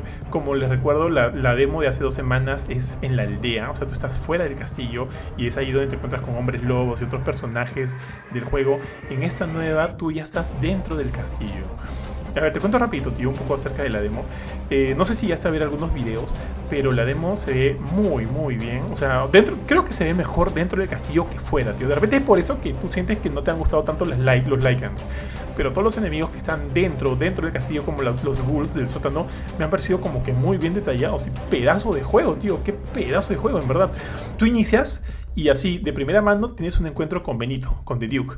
Y es ahí donde tú, o sea, como que ya tienes un poco de dinero a tu disposición y tienes como que opción entre mejorar eh, la pistola que tienes ahorita en, en, mano o poder comprar incluso la escopeta.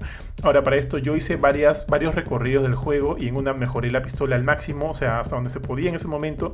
Y en la otra compré la, o sea, en otra, de en otra de mis pasadas compré la escopeta para ver qué tan bien se sentía, qué tan bien era atacar a los enemigos con la con, bueno, con la, con la escopeta en cuestión, ¿no? Ahora, este, luego de comprar esto, luego de hablar con Benito, ya tú ingresas a la mansión, mansión, y tienes un primer encuentro con una de las vampiros, que obviamente es un encuentro en el cual tú no puedes ganar, solo tienes que correr, es, un, es una secuencia de persecución. Entonces tienes que ver cómo salir de ahí con algunos puzzles de por medio y llegar hasta el sótano de la mansión, es donde recién te vas a poder enfrentar a enemigos con los cuales sí te vas a poder, sí vas a poder atacarlos. Estos son los ghouls, no sé si se llaman ghouls, tío, es eh, no sé si conoces mucho acerca de la mitología o de la historia o del lore de los vampiros, pero los vampiros cuando te muerden, cuando te atacan, bien pueden este, hacerte un vampiro más o bien pueden, pueden hacerte una especie de, servidores para ellos o, monstruos para ellos. Y uno de ellos se llaman los ghouls. Eh, no sé si se representan siempre así, pero en Resident Evil son estas que parecen brujas de dientes este, afilados, envueltas en esta capucha, arrastrándose, caminando así como de manera lerda por los, por los sótanos y, atacando en mancha. Eh, ¿Sí las has visto en los trailers? Sí, sí he visto a los, eh, a los monstruos que han salido en, dentro del castillo. Y efectivamente es como dices, o sea, el problema de cuando estás jugando afuera es que se ve más el detalle por la iluminación, ¿no? Entonces es por eso que no me terminaron de gustar de todo. Pero sí, sí, o sea, el juego está bastante bueno. Y yo quería preguntarte algo. ¿Cómo sientes el elemento? Y, de hecho, puede, ser algo no tan tan importante del juego, pero que de hecho a mí me jala un montón porque me gustó mucho en Resident 4. Es el elemento del mercader. ¿Cómo, cómo lo sientes implementado a The Duke en este juego? Tío, me encantó. O sea, ojo, ojo, que eh, la interacción, como te digo, es mínima, porque solo podía en ese momento o bien eh, mejorar mi pistola o mejorar este mi, mi arma. ¿O te refieres más a la interacción de cómo él me habla o los casos que yo le hablo, qué me dice? ¿A eso te refieres específicamente? No, no, no, eh, a lo que tú me mencionabas, al tema de la jugabilidad y todo eso. Ya, porque si bien también, inclusive, como, como también mencionaste, el mercader de Resident Evil 4, por más que tuviera como que líneas cortas y qué sé yo, son memorables, pues, ¿no? Y el pata tiene bastante, este, bastante personalidad con su What you buying, ¿no? What you selling. Oh, ¿qué más decía? No me acuerdo. Decía, tenía varias como que cifras, perdón, frases. Eh, gracias. I'll buy it for the highest price. Así, así. Este, y era como que bravazo. Entonces, como que sí, sí, sí, sí, sí te queda mucho del del, del, mercader de Resident Evil 4. Acá el pata es un poco más, este, más comunicativo. Es más, creo que en un momento, eh, yo no hice la nota, pero leí que decía que guardaba cierto vínculo con el mercader de Resident Evil 4, lo que me pareció un bonito añadido. O sea, el The Duke conoce al mercader de Resident Evil 4. O sea, los personajes aparentemente se conocen o hay algún vínculo, alguna relación entre ellos, lo cual es chévere. Del gremio de mercaderes. sí, tío. Parece que, bueno, al menos parece que a The Duke le ha ido mejor, tío. Mira, mira cuánto cuánto gasta en comida, pues el hombre. Entonces, tío, en el tema de compra y venta me parece paja, me parece bien chévere, o sea, está como que dividido en tres secciones. Eh, es como que en la primera de ellas tú puedes comprar eh, este puedes comprar lo que quieras, ya sean armas, sean eh, hierba, sea munición o algunas otras cosillas que vi por ahí que todavía no sé para qué sirven. La segunda opción es la de, la de mejoras. Puedes mejorar como que ahí las armas que ya tengas a tu disposición. Ahí mejoré mi pistola, mejoré un poco también con el dinero que me sobraba, mejoré un poco el, la escopeta. Y la tercera opción que te brinda el mercader es la de venta. Ahí tú puedes comprar muchas de las cosas que vas recogiendo dentro de tu partida. Yo recogí una copa que pude vender y una calavera de cristal o algo así se llamaba como la, como la de Indiana Jones, y también la pude vender como que a un precio alto y así ya puede comprar algunas cosillas más. Entonces, o sea, te recibe con esos tres, este, esas tres opciones de por medio que es muy similar al del mercader de Resident Evil 4. No sé si más adelante se van a desbloquear más cosas o más opciones. Definitivamente se van a desbloquear más opciones de compra, eso sí, pero aparte de esas tres, no sé si alguna más. Este, eso, o sea, eso me parece paja, me parece paja. Pero regresando, tío, al sótano, eh, me encontré con estos ghouls que te atacan en mancha y, tratar de... O sea, todo el tema de disparos se siente bien. Ojo, se siente bien. Pero evidentemente al momento de, de, apuntar, estos enemigos se tambalean de un lado para otro y es difícil tratar de mantener una, o sea, mantener la, la, posición fija hacia la cabeza, ¿no? Y dispararles a la cabeza. Es complicado, pero no por el juego, sino porque los enemigos se mueven así, tío. Entonces, eh, ahí rompiendo cajas, buscando cosas, encontré y, me encantó que haya esto, este tipo de bombas, este tipo de bombas. Tiré la bomba, tío, y de esa bomba me bajé a tres de estos juegos así en una. Eh, un par de dos a quienes terminé matando con pistola y escopeta, que se siente increíble, tío, disparar con escopeta, porque se siente muy satisfactorio. No, no le volé el seso a nadie, pero de tenerla cerquita, meterles un shotgunzazo a la, a la cabeza hace que retrocedan y que la sangre se desparrame por todos lados. Es bien chévere, bien, bien gratificante. Entonces, subiendo, eh, siguiendo por mi camino por el sótano, ya subo unas escaleras donde me encuentro con la misma vampiro. Una de las vampiros, ah, ahí, salían sus nombres y ahorita no las recuerdo. Y, me persigue y ahí acaba la demo. O sea, es cortita, tío. Si, sin explorar, creo que la puedes acabar en 7, 6 minutos, ¿no? Corriendo, esquivando y demás. Eh, pero obviamente la idea es tratar de, sacarle el máximo provecho a tu, a tu pasada en estas demos. Así que eso es lo que hice. Si quieren ver mi, mi travesía en las demos de Resident Evil, pueden encontrarlo también en la fanpage, en nuestra sección de eh, videos en vivo. Ahí van a encontrar las, las, tres demos que han salido hasta ahorita. La de Maiden, que, salió originalmente para la PlayStation 5 hace meses atrás, y estas dos últimas, la de la aldea y la del castillo. Y este sábado va a haber una, una nueva demo, o sea, no va a ser una nueva demo, pero te va a dar la opción de jugar las dos con un límite de una hora. Así que también vamos a volver a hacer un stream este sábado en la fanpage de Gamecore. Por lo pronto el juego luce muy muy bien, yo estoy muy eh, con muchas ganas de jugarlo y por si acá bofetón, esta nueva demo se va a liberar también para otras plataformas como PC y Xbox, ya que hasta ahorita todavía ha sido exclusivo de PlayStation. Así que por favor tío, te invito a jugar cuando puedas y también me comentes acerca de qué es lo que te ha parecido esta, este primer este, gustito, esta primera experiencia con el nuevo Resident Evil Village. Sí, tío, tal cual. Y coméntame un poco, eh, ¿cómo le va con los tiempos de carga en la Play 5? Tío, es al toque, tío. En, PlayStation 5 no, no, tengo tiempo para respirar, carga todo rápido. Ahora, en, la, en el stream que hice el día, el día sábado, en los dos streams que hice, jugué tanto en la Play 5 y en la Play 4. O sea, en la Play 5 jugué hasta que se me acabó el tiempo de 30 minutos que te dan. Y una vez acabado, prendí la Play 4 ahí mismo durante toda la transmisión y, y volví a jugar, ¿no? Por 30 minutos. Ahora, me da risa porque te digo que es tan rápido los tiempos de carga en la Play 5, al menos en la demo pues, porque obviamente solo, me, solo estoy limitado a la demo. Porque este, cuando, no, no sé cómo será luego en el, cuando lance el juego completo, no si siempre será así en todas las secciones, de repente algunas tomen cargar un poco más que otras, pero en la demo no se demoraba nada, es más, tanto así, tío, que cuando jugué en Play 4, vi por primera vez que había una pantalla de carga. Abajo sale como que una cosa que dice cargando, cargando. Eso no lo había visto en Play 5. Aparte que en Play 5 todo se ve mejor. Visualmente se ve mejor, se ven más detalles, se ve más sombreado, se ve mucho más bonito. Hay un buen trabajo ahí. Este, corre todo a 60 frames por segundo en PlayStation 5. Eh, eh, no probé el modo sin ray tracing. No lo probé probé tal cual estaba ajustado, pero todo bastante fluido, tío, sin ningún problema. Eh, pero sí, por lo pronto, este, si bien no se ve mal en PlayStation 4, se ve mucho mejor en PlayStation 5. Creo que lo que se ve en Play 4, o sea, la experiencia de Play 4 es bastante aceptable. ¿eh? Es bastante aceptable de por sí. Ahora, yo ahorita estoy acostumbrado con las SSDs, no solo en mi Play 5, en mi computadora, en mi laptop. Así que esperar por más de dos segundos algo, tío, va a hacer que me arruine mi experiencia por completo. ya me han, me han mal acostumbrado. Así que, de todas maneras, yo lo voy a jugar en Play 5 o en PC. Está bueno, tío. Así lo podemos jugar todos desde tu cuenta. ¿eh? Así que creo que esa es la, elección. Ah, Benito ya se lo compró, tío. Así que vas a poder jugarlo, no hay problema.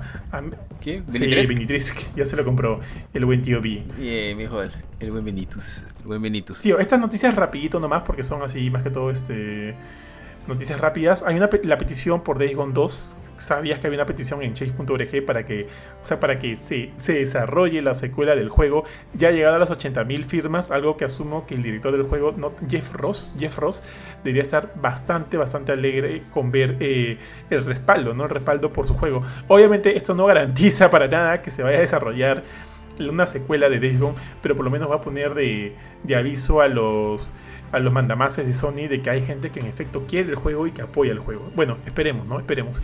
Y finalmente, tío, que It Takes Two ha destronado a Outriders como el juego más vendido de Steam.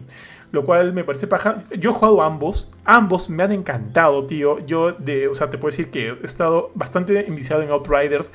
Me faltaba poco para sacar el platino, pero ahorita ya, ya me ganaron otros juegos.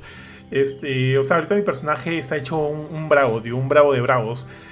O sea, me encantó. me- o sea, ya hemos hablado de Outriders, ya hemos hecho una review de Outriders en su momento.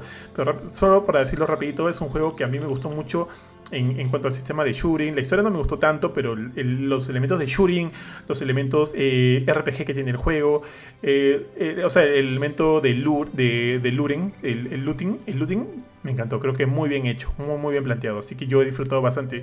Y en cuanto a It Takes también es un juego bastante disfrutable de Haze Like Studios. Lo estuve jugando en stream con el buen tío B, hasta que el tío B este, le, dio, le dio ansiedad, tío. Y terminé de jugarlo con Mila en PlayStation 4. Lo jugué en, un en su momento en PC con, el tío B y los tiempos de carga increíbles. En PlayStation 4 me costó un poco jugarlo porque sí, el juego demoraba en algunas secciones para cargar. Pero fuera de eso, bastante disfrutable. O sea, el juego es muy, muy bonito. Y si, o sea, quieres jugar, o sea, yo, si tienes pareja o un gran amigo o lo que quieras, tienes a alguien con quien compartir estas cosas, creo que It Takes sería, es un buen, es un buen candidato para jugar con alguien. Así es mi tío B, mi tío B, perdón, mi tío Bofetón. Ala, Sí, tío. tío, no, no te, no te Está sientas bien, tío, está bien, está bien. Igual, tío, también tenemos algunas, alguna información de algunas noticias que son así súper rápidas también, porque son básicamente bastante escuetas, no tienen mucha información. Pero, por ejemplo, Call of Duty Warzone ha llegado a la meta de 100 millones de jugadores, lo cual es bastante bueno para, y saludable para, la, para el nuevo para el Battle Royale de la, de la saga de Call of Duty. Sin embargo, eh, se ve constantemente atacada en, por los hackers, ¿no? Todos los días son noticias de que aparece un nuevo hack, de que aparece un nuevo hack, la gente se sale de la partida y cierra la partida para todos, etcétera, ¿no? Los desarrolladores están trabajando sobre eso. Acaba de estrenarse la tercera temporada. Ya hicimos un stream del juego, creo que podríamos meternos en algún momento ahora nuevamente los cuatro. Así que de todas maneras es algo para tener en cuenta.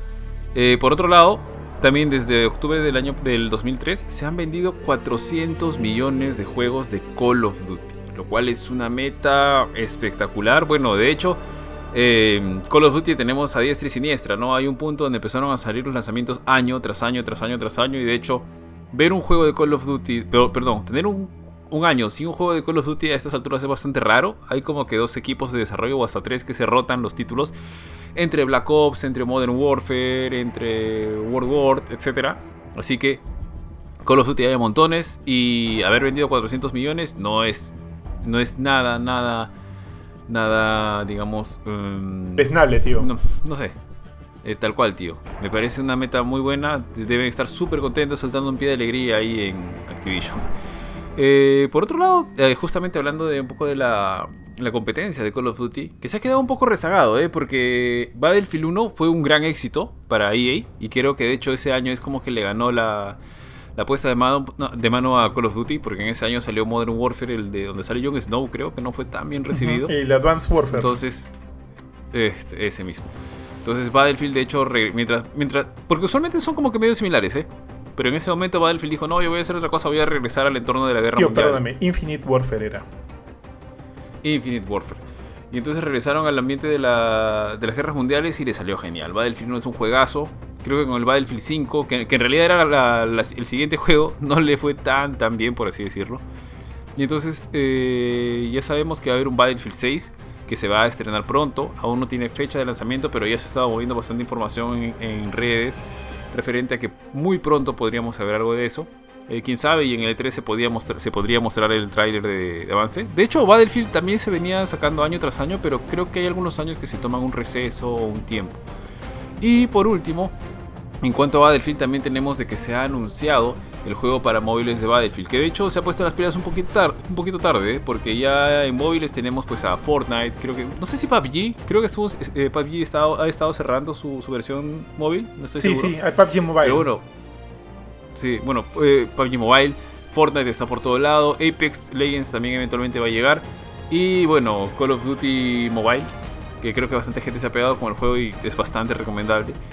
Eh, ya, está, digamos, este, funcionando en este momento. Así que no es gran sorpresa saber que Battlefield va a llegar, solamente que se ha tomado su tiempo. Eh, Creo que se han demorado un poco y no sé si eso les podría jugar en contra, pero va a ser interesante ver otra opción más, seguramente va a ser un free to play. Pues ya sabemos que los juegos en celulares tienen otro tipo de estrategia para generar este, rentabilidad. Pero va a ser interesante nuevamente ver un juego más. Ojalá que sea distinto, que sea interesante y que no sea uno más del montón. Eso es, tío. ¿Algo que comentar referente a esto? Eh, bueno, no, no, no necesariamente referente a eso, pero sí quiero hacerte un segue. Eh, tío, yo sé que tú ya estás buscando cambiar de celular y justamente ahora que hablas de estos juegos móviles como el Call of Duty, el ingreso de Battlefield 6, perdón, Battlefield al rubro de, de juegos mobiles. Y bueno, yo sé que a ti te encantan los pitufos, tío, el, tema de las pitufifresas, jugarlo en tu, en tu celu. Tal cual, tío. te cuento, tío, que Poco Poco, la marca Poco lanzó en Perú sus dos nuevos teléfonos insignia, el Poco F3, que es conocido como la bestia, tío, y el Poco X3 Pro. Te cuento, tío, que yo tuve la, la chance de probar el Poco X3 NFC el año pasado y me quedé bastante impresionado por sus características que de alguna manera facilitan a cualquier usuario, a cualquier usuario gamer, ya que el juego está bastante optimizado para los jugadores. Ya, tío. A ver, tío, te cuento. El Poco X3 Pro tiene un gran performance, tiene un procesador Snapdragon 8, 860, además de que vienen dos modelos, uno de 128 GB y el otro de 256 GB. El, bueno, la interfaz de usuario es el MIUI 12. En cuanto a la, a la pantalla, es de 6.67 pulgadas Full HD Plus. Tiene una tasa de refresco de 120 Hz inclusive llegando a 240 Hz dependiendo. Ahora, tienen esta, tienen esta tecnología, tío, que ahorita no tengo el nombre, que también se ha aplicado es, en otros teléfonos de otras compañías, que hace que el celular, el smartphone, detecte automáticamente cuál es la aplicación en la que, estás utilizando para, según eso, proveerte de más o menos Hz en tu taza de refresco. Lo cual me parece bien paja porque de alguna manera te ayuda a ahorrar la batería. Eh, aparte de eso, mi estimado tío Bofe, te cuento que justamente hablando de la batería, el Poco X3 Pro tiene una batería de 5160 mAh, lo cual lo hace bastante, bastante favorable para cualquiera que quiera eh, ingresar por muchas horas a sus juegos más predilectos. Mira, yo no he jugado Genshin Impact, pero sabes que Jorge es un gran fanático del juego. Él lo juega en PlayStation. De hecho, lo juega en PlayStation 4, no sé si en la PlayStation 5. Pero, este, pero estos celulares te dan la opción de poder jugarlo eh, gráficamente a nivel de consola. De repente no, no al nivel de la PlayStation 5, pero definitivamente muy similar a lo que te podría ofrecer una PlayStation 4, aparte que tienes la portabilidad, ¿no? La portabilidad que cualquier smartphone tiene en su haber. En cuanto a las cámaras, tiene la cámara principal de 48 megapíxeles, la ultra wide de 8 megapíxeles, la cámara macro de 2 megapíxeles y un sensor eh, de profundidad de 2 megapíxeles también. Ahora, tío, yo sé que tú eres una, una loca por los selfies, así que te comento que la, cámara, la cámara frontal tiene 20 megapíxeles. Ya, esos son los detalles del Poco X3 Pro. Te comento rápido los detalles del Poco F3. Eh, en cuanto al procesador, tiene un Snapdragon 870 5G. Aparte de eso, tiene también la disponibilidad del almacenamiento. Vienen dos modelos de 128 GB y el de 156 GB, uno con, 6 eh, GB de RAM y el otro con 8. También tiene la interfaz de usuario el MIUI 12. En cuanto a la pantalla, es de 6.67 pulgadas, es una AMOLED Ultra Tiny Dot Display. La pantalla tiene HDR10 Plus, tiene True Color, eh, True Display, 120 Hz, 360 Hz. También tiene esta tecnología que va a depender del aplicativo que estés utilizando, tío. Alucina que la batería es un poco menor que la del X3 Pro, porque esta es de 4520 mAh, lo cual me llama la atención. Em, las cámaras, la principal es de 48 megapíxeles, la cámara ultra wide es de 8 megapíxeles, la telemacro es de 5 megapíxeles y la cámara frontal, tío, te comento, es de 20 megapíxeles igual que el X3 Pro lo que me quedó claro de la presentación de estos dos nuevos eh, flagships de la marca Poco es que tienen un performance bastante ideal para cualquiera que quiera meterse en los juegos y también para los creadores de contenido, ya que el celular te permite muchas horas de grabación, la capacidad de almacenamiento que tiene, eh, la, buena calidad de sus cámaras, dependiendo de cuál, obviamente de cuál luces. Entonces, este, creo que ahí hay una buena opción para quienes estén buscando poder jugar sus títulos, sus juegos móviles de, mejor manera. Tío, ¿cuánto te cuesta? ¿Cuánto te vale? No sé, tío. Tienes este. Sorpréndeme, sorpréndeme. Estoy esperando que me digas para poder irlo a comprar ya de una vez. Claro que sí, mi estimado tío. Te cuento que el Poco X3 Pro, en su versión de 6 GB de RAM y de 128 GB de almacenamiento, está 1199 soles y en su versión de 8, 8 GB de RAM y 256 GB está 1539 soles. Ambos modelos ya los puedes encontrar ahorita mismo. No tengo ahorita las tiendas, te la voy a compartir después, mi estimado bofetón.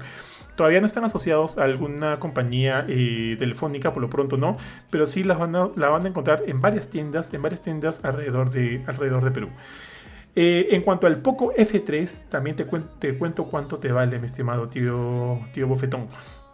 El modelo de 6 GB y 128 GB de almacenamiento sí está un poco más caro porque el F3 es conocido como el modo bestia, como ya te dije. Está a 1799 soles y el de 8 GB con 256 GB de almacenamiento está a 1959 soles. Me llama la atención que ninguno supere los 2000 lucas, mi estimado tío, considerando que eh, ya es usual que los flagships de distintas marcas eh, de smartphones han llegado a superar inclusive los 3000 soles, lo cual evidentemente es bastante, ¿no? Y eso que son sin un plan específico eh, de línea telefónica. Entonces creo que la, por lo menos el, elemento del precio está bastante atractivo. Está bastante atractivo considerando las bondades que te brindan estos dos este, smartphones de la, de la línea premium de Poco. Así que paja. Ahora yo te diré, tío, que nosotros como creadores de contenido, como hardcore gamers, podría ser una opción interesante si es que estamos ya buscando cambiar de dispositivo. Tío, ¿cómo está tu celular ahorita? Tío, está un poco matadito. Debo serte franco, tengo un iPhone 6S, así que creo que ya me viene tocando cambiar. Ya te viene tocando cambiar, tío. Así que te voy a mandar la información más precisa para que tengas todos los detalles. Por lo pronto, lo que nos muestran acá los amigos de Poco está muy, muy atractivo y podría ser de buen uso para ti. Entonces, gracias a los amigos de Poco, de hecho nos van a enviar un dispositivo para review. Vamos a estar probándolo durante algunas semanas y poder este, lanzar nuestro veredicto final. O sea, si, o sea, todo esto, toda esta información que hemos compartido es lo que, lo que ellos gustosamente nos han brindado, pero vamos a probarlo eh, con nuestras propias manos y poder corroborar todo lo que nos dicen acerca del Poco, acerca de los nuevos flagships de Poco. ¿Y qué tal amigos? Eh, de hecho, este viniendo del mundo de Tunche y de los manglares de la selva, nos acompaña el buen Jorge García, Jorge García, como Jorge García, Jorge García Soto, que nos va a venir a hablar acerca de su review. Sí, tío, acerca, es, es, el cansancio, es la hora. nos va a venir a hablar acerca de, su último review. Eh, de un título de Square Enix que se llama, bueno, que creo que es una precuela de Nier Automata. Este es Nier Replicant, eh, numeral, numeral, numeral, numeral, tío, que lamentablemente no me lo sé de memoria. Te cedo la palabra, mi estimado Jorge. Yo tampoco me lo sé de memoria. Eh, de hecho, eh, en, una carta que mandó eh, Yoko Taro, el, director creativo en este caso, no, es el director total del juego, junto con el productor, dijeron que el número este simplemente se le ocurrió al azar. Y, yo le creo a ese pata. Ese pata está desquiciado. O sea, realmente lo que le da la gana de meter una cosa en el juego lo va a hacer porque le parece chistoso. Y eso me, parece súper chévere también en su lado, que no, no, no trata de sacarle sentidos secretos a cosas que no lo tienen. Entonces, este juego se llama Nier Replicant versión 1.22474487139 punto punto punto. Entonces, eh, y... Tío, pero, pero estos títulos nunca están estrambóticos como los de Kingdom Hearts. No, o sea, creo que este, este título creo que tiene mucho más sentido que los de Kingdom Hearts. O sea, acá por lo menos los números van creo que de manera creciente, la mayoría. Por ejemplo, ¿cuál es el más, más estrambótico de...? Bueno, no, ya, eso es para otro, ya, para otro tema. Continúa, por favor, Jorge. Este, no, ya, eh, como dijiste, el juego no es, que no sé si llamarlo una precuela en sí, porque realmente es una versión mejorada eh, de lo que del primer juego de Nier. O sea, este juego salió antes de Automata, salió en el año 2010 eh, para PlayStation 3 y para Xbox 360. Eh, y es toda una historia realmente cómo es que existe y, la manera en la que existe Nier Replicant. Originalmente el juego se lanzó en Japón con dos versiones, así como digamos, como hay Pokémon rojo y Pokémon azul. Acá había Nier Replicant y Nier Gestalt. Eh, y la versión eh, Replicant, digamos que es la que la que creó el, el Yoko Taro con su gente de Cavia en esa época. Y Gestalt nació como una especie de variante eh, apuntando al público de Xbox y indirectamente al público de Estados Unidos. Entonces, ¿cuál es la diferencia acá? En, Replicant el héroe es un niño, o sea, empieza como un niño de unos 15 pues, años y luego crece a, un adulto, digamos, algo como lo que pasa con Link en Ocarina of Time. Eh, mientras que en Gestalt el héroe es una persona adulta, es un pata de hecho musculoso, eh, grande, que anda con... parece una especie de bárbaro porque solamente tiene un, pues, un un pantalón y una cosa que le cruza el, pecho. Y, y, de hecho la versión que trajeron a América fue el Gestalt, la versión del, pata musculoso, porque pensaban que eso era... Entonces la, cosa de la época, ¿no? estábamos con Gears of War, eh, está eh, Microsoft recién entrando al, mercado con, fuerza con la generación de 360, y pensaban que público americano mejor no le pongamos estos personajes que se ven como que muy delicados y tipo protagonista Final Fantasy, ¿no? Y bueno, hay, hay gente que juega Gestalt. Tío, pero mira, yo te diré que yo Gestalt eh, lo relaciono con la psicología, o sea, eh, la psicología Gestalt, que es parte de la corriente de la psicología moderna. ¿Por qué se llama Gestalt esta versión? Ya, eh, estamos hablando de la versión de Play 3, la de Gestalt. Eh, en, o sea, en Japón se llama Gestalt y Replicant. En América simplemente se llama Nier. O sea, en América nunca llegó Replicant, llegó solamente Gestalt con el, el pata viejo. Eh, ahora, eso es entrar un poquito en spoilers de la historia, pero eh, ok, ok. hay, digamos, una en- entidades que se, se les conoce como Gestalt, hay un proyecto también que se llama Proyecto Gestalt, mientras que hay otras entidades, no voy a decir más, que son los Replicants. Eh, entonces, por ahí creo que va el, juego simplemente es, un- es una, alusión a un elemento de la historia eh, que, bueno, lo utilizaron para nombrar a las dos versiones. De hecho, como que jugando con ese tema, eh, Square Enix lanzó dos, dos launch trailers, perdón, dos launch trailers, dos intros, uno que es intro normal, Replicant, y otro es intro versión Gestalt. Que no es que están haciendo un, un- un re- remaster de Gestalt, simplemente le llamaron así al, otro intro por, por chongo. Eh, porque tío, porque tío, o sea, repito, no sé si guarde relación con el juego, ¿no? Pero el planteamiento de la psicología de la gestal de alguna manera plantea que el todo es más que la suma de sus partes. ¿Tendría que ver algo con eso? El todo es más que el... Pucha, ahora, yo no sabía esto de tema psicológico. Pero si lo metes por ahí... Es que sí, creo que tiene algo que ver con esto. Porque eh, los réplicas y los gestalt están relacionados así íntimamente en el, en, en el lore del, de Nier. Eh, pero bueno, tío. entonces, mucha gente conoció por años de años la idea de Nier con esta idea de este, de este pata, este señor mayor, que tenía una hija enferma a la que tenía que proteger y, y para curarla de esta enfermedad, bueno, sale en una misión súper larga, eh, que es muy similar a la, a la de Replicant. Pero a, a Replicant se le conoce pues, como la versión original, la que nunca, nunca salió en América. Y ahora, este, este, voy a decirle remake, y a pesar de que Yoko Taro dice esto no es un remake, por, por- por culpa de que, según él, eh, eh, eh, estoy tomando sus palabras, ¿ah? el remake de Final Fantasy VII es tan impresionante que decir que Replicant versión 1, 2, 3, 4, 5, 6 es un remake como que lo deja corto porque no llega a la altura de Final Fantasy en, en el sentido de haber rehecho el juego. Él ve, ve esta versión como una, un upgrade. Entonces es más un remaster. Pero es un remaster bien, bien drástico. Entonces ahora sí eh, voy a entrar un poquito al review. Eh, yo no, no jugué la versión de Play 3 o 360. eh, Pero sí la conozco bastante. He visto un montón de videos. De hecho, antes, mucho antes de que saliera este, esta nueva versión, ya me había visto toda la campaña en YouTube. Eh, de hecho, yo conocí a, a The Nier antes de que saliera Automata porque me contaron de este juego, ¿no? Y de lo chévere que era la historia y, y lo lo- la manera en que te enganchaba con, con sus temas tan, tan fuertes. Pero también em, la persona que me contó, que bueno, JP de hecho, este fue el que me, me, me comentó de esta serie, eh, me decía, el gameplay es desastroso. Y cuando vi los videos, vi cómo la gente jugaba, y sí, el gameplay era, era, un, era, era una especie de hack and slash, pero muy poco preciso, muy poco fluido, tosco, con combos que, bueno, repetitivos, bien, bien sonsos, que tenía por momentos como que etapas de brillantez cuando jugaba con el tema del shooting, porque tú tienes este libro flotante que se llama Grimoire Wise, Vice, que, que te sirve como tu arma de disparos, como el pot en autómata, entonces es tu pistola, ¿no? Entonces a veces el juego cambiaba la cámara y se ponía desde arriba y se convertía en un shooter desde arriba, o se ponía de manera isométrica y parece que está jugando Diablo. Entonces tenía esos momentos de, de brillantez, pero cuando jugabas en la parte de combate, que es lo más normal, eh, tercera persona tipo hack and slash, era pues un despelote.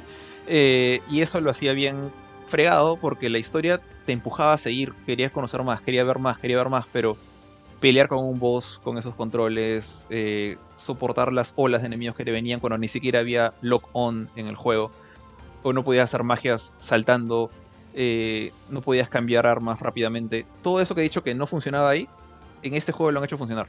O sea, en este juego parece que han tomado todo lo, bueno que hizo Platinum Games con Automata. eh, y obviamente la, historia del original, de- del original no de Gestalt, sino de Replicant. En el cual el protagonista, en lugar de ser el papá de la chica enferma, es su hermano. Entonces, es por eso que es un niño, pues la, la chica también es una niña. Eh, y han tomado todo lo bueno de Autómata y han básicamente reparado estos problemas que te acabo de decir. Entonces, el gameplay ahora sí es mucho más fluido, las animaciones de combate son mucho más vistosas. De hecho, tuvieron como supervisora Takahisa Tau- Taura. No es Takahisa o Yakahisa. Takahisa Taura, que es eh, quien fue el director de gameplay de Autómata y es el director así general de Astral Chain. O sea, es un pata de Platinum.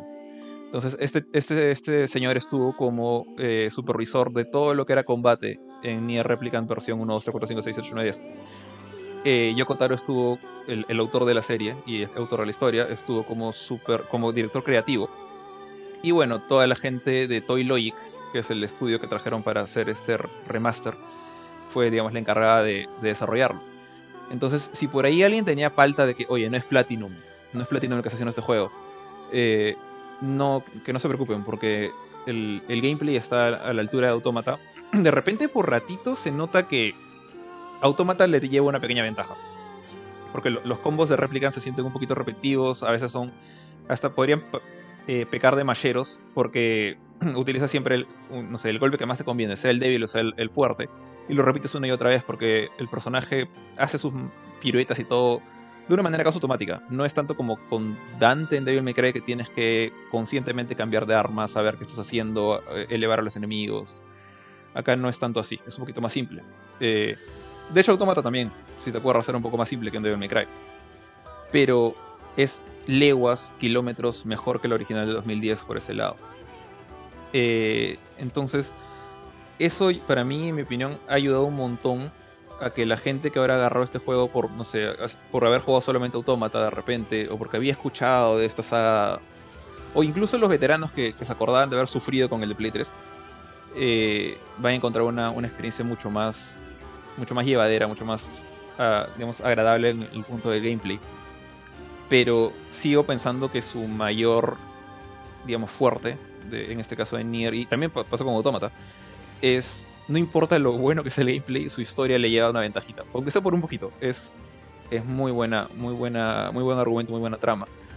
Eh, ahora, acá también, antes de. O sea, no voy no quiero spoilear mucho. Eh, nada, realmente no quiero, spoilear.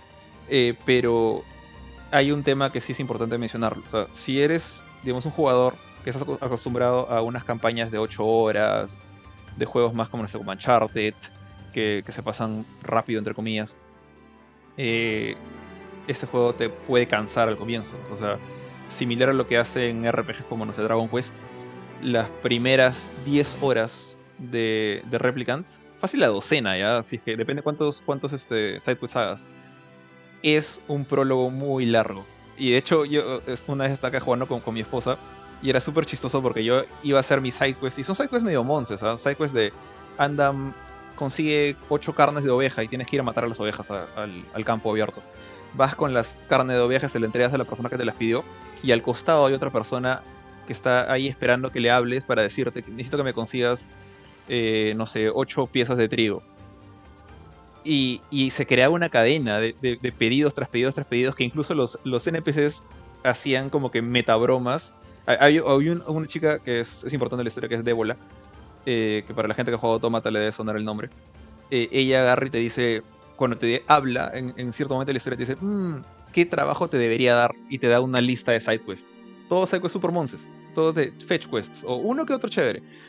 Eh, Tío, sorry, so- jus- justo que estás hablando ahorita de los prólogos, eh, siento que dista mucho de, ¿Automata? del prólogo de Autómata, sobre todo recordando, o sea, conocemos a, a nuestro buen amigo Aris y eh, si no son P2P fresas, Aris se complica, se complica la vida. Y ya sabes que este, el, el prólogo de Autómata es algo muy, es algo totalmente distinto a lo que me estás comentando Sí. ahorita. Sí, o sea, y ese fue mi, mi primer este choque, por así decirlo. eh, siento que Replicant trata de ser más un. O de repente fue porque esto fue creado mucho antes de Automata, ¿no? Eh, trata de ser un RPG más normal. O sea, empiezas. De, de hecho, el, el prólogo, el, super prólogo, el comiencito, los primeros 10 minutos del juego, eh, tú tomas control de otro personaje en una batalla así campal donde vienen un montón de enemigos Y de hecho utilizas varios hechizos mágicos que son como que tus skills especiales que no vas a conseguir hasta muchas horas después en el juego. Pero los ves por primera vez ahí. Y el, juego te pone los tutoriales y todo. Parece que ese es tu personaje protagonista. Y tú ves que sube de level 1 a level 30 en 10 minutos. Porque te llueven enemigos. Y es un momento bien lleno de acción. Pero si lo.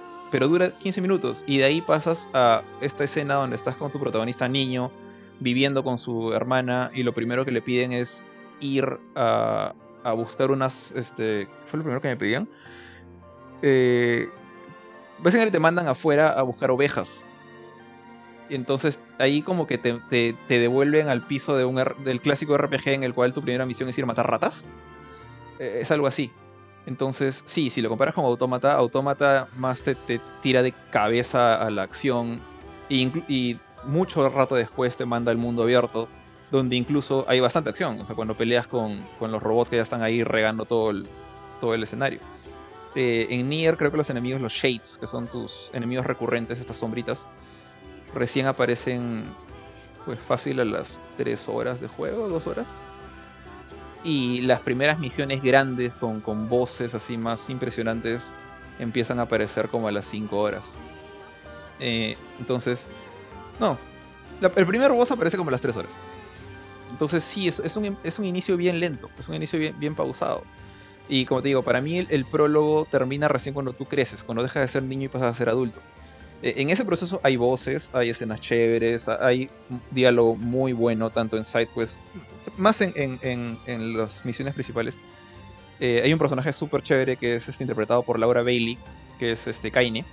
Eh, es, es una chica súper mal hablada, o sea, te, te- te suelta insultos así a, a 10 insultos por minuto, pero le pone unas ganas a su interpretación. O sea, se, no- se nota cuando se enoja, se nota cuando está triste, se nota cuando está.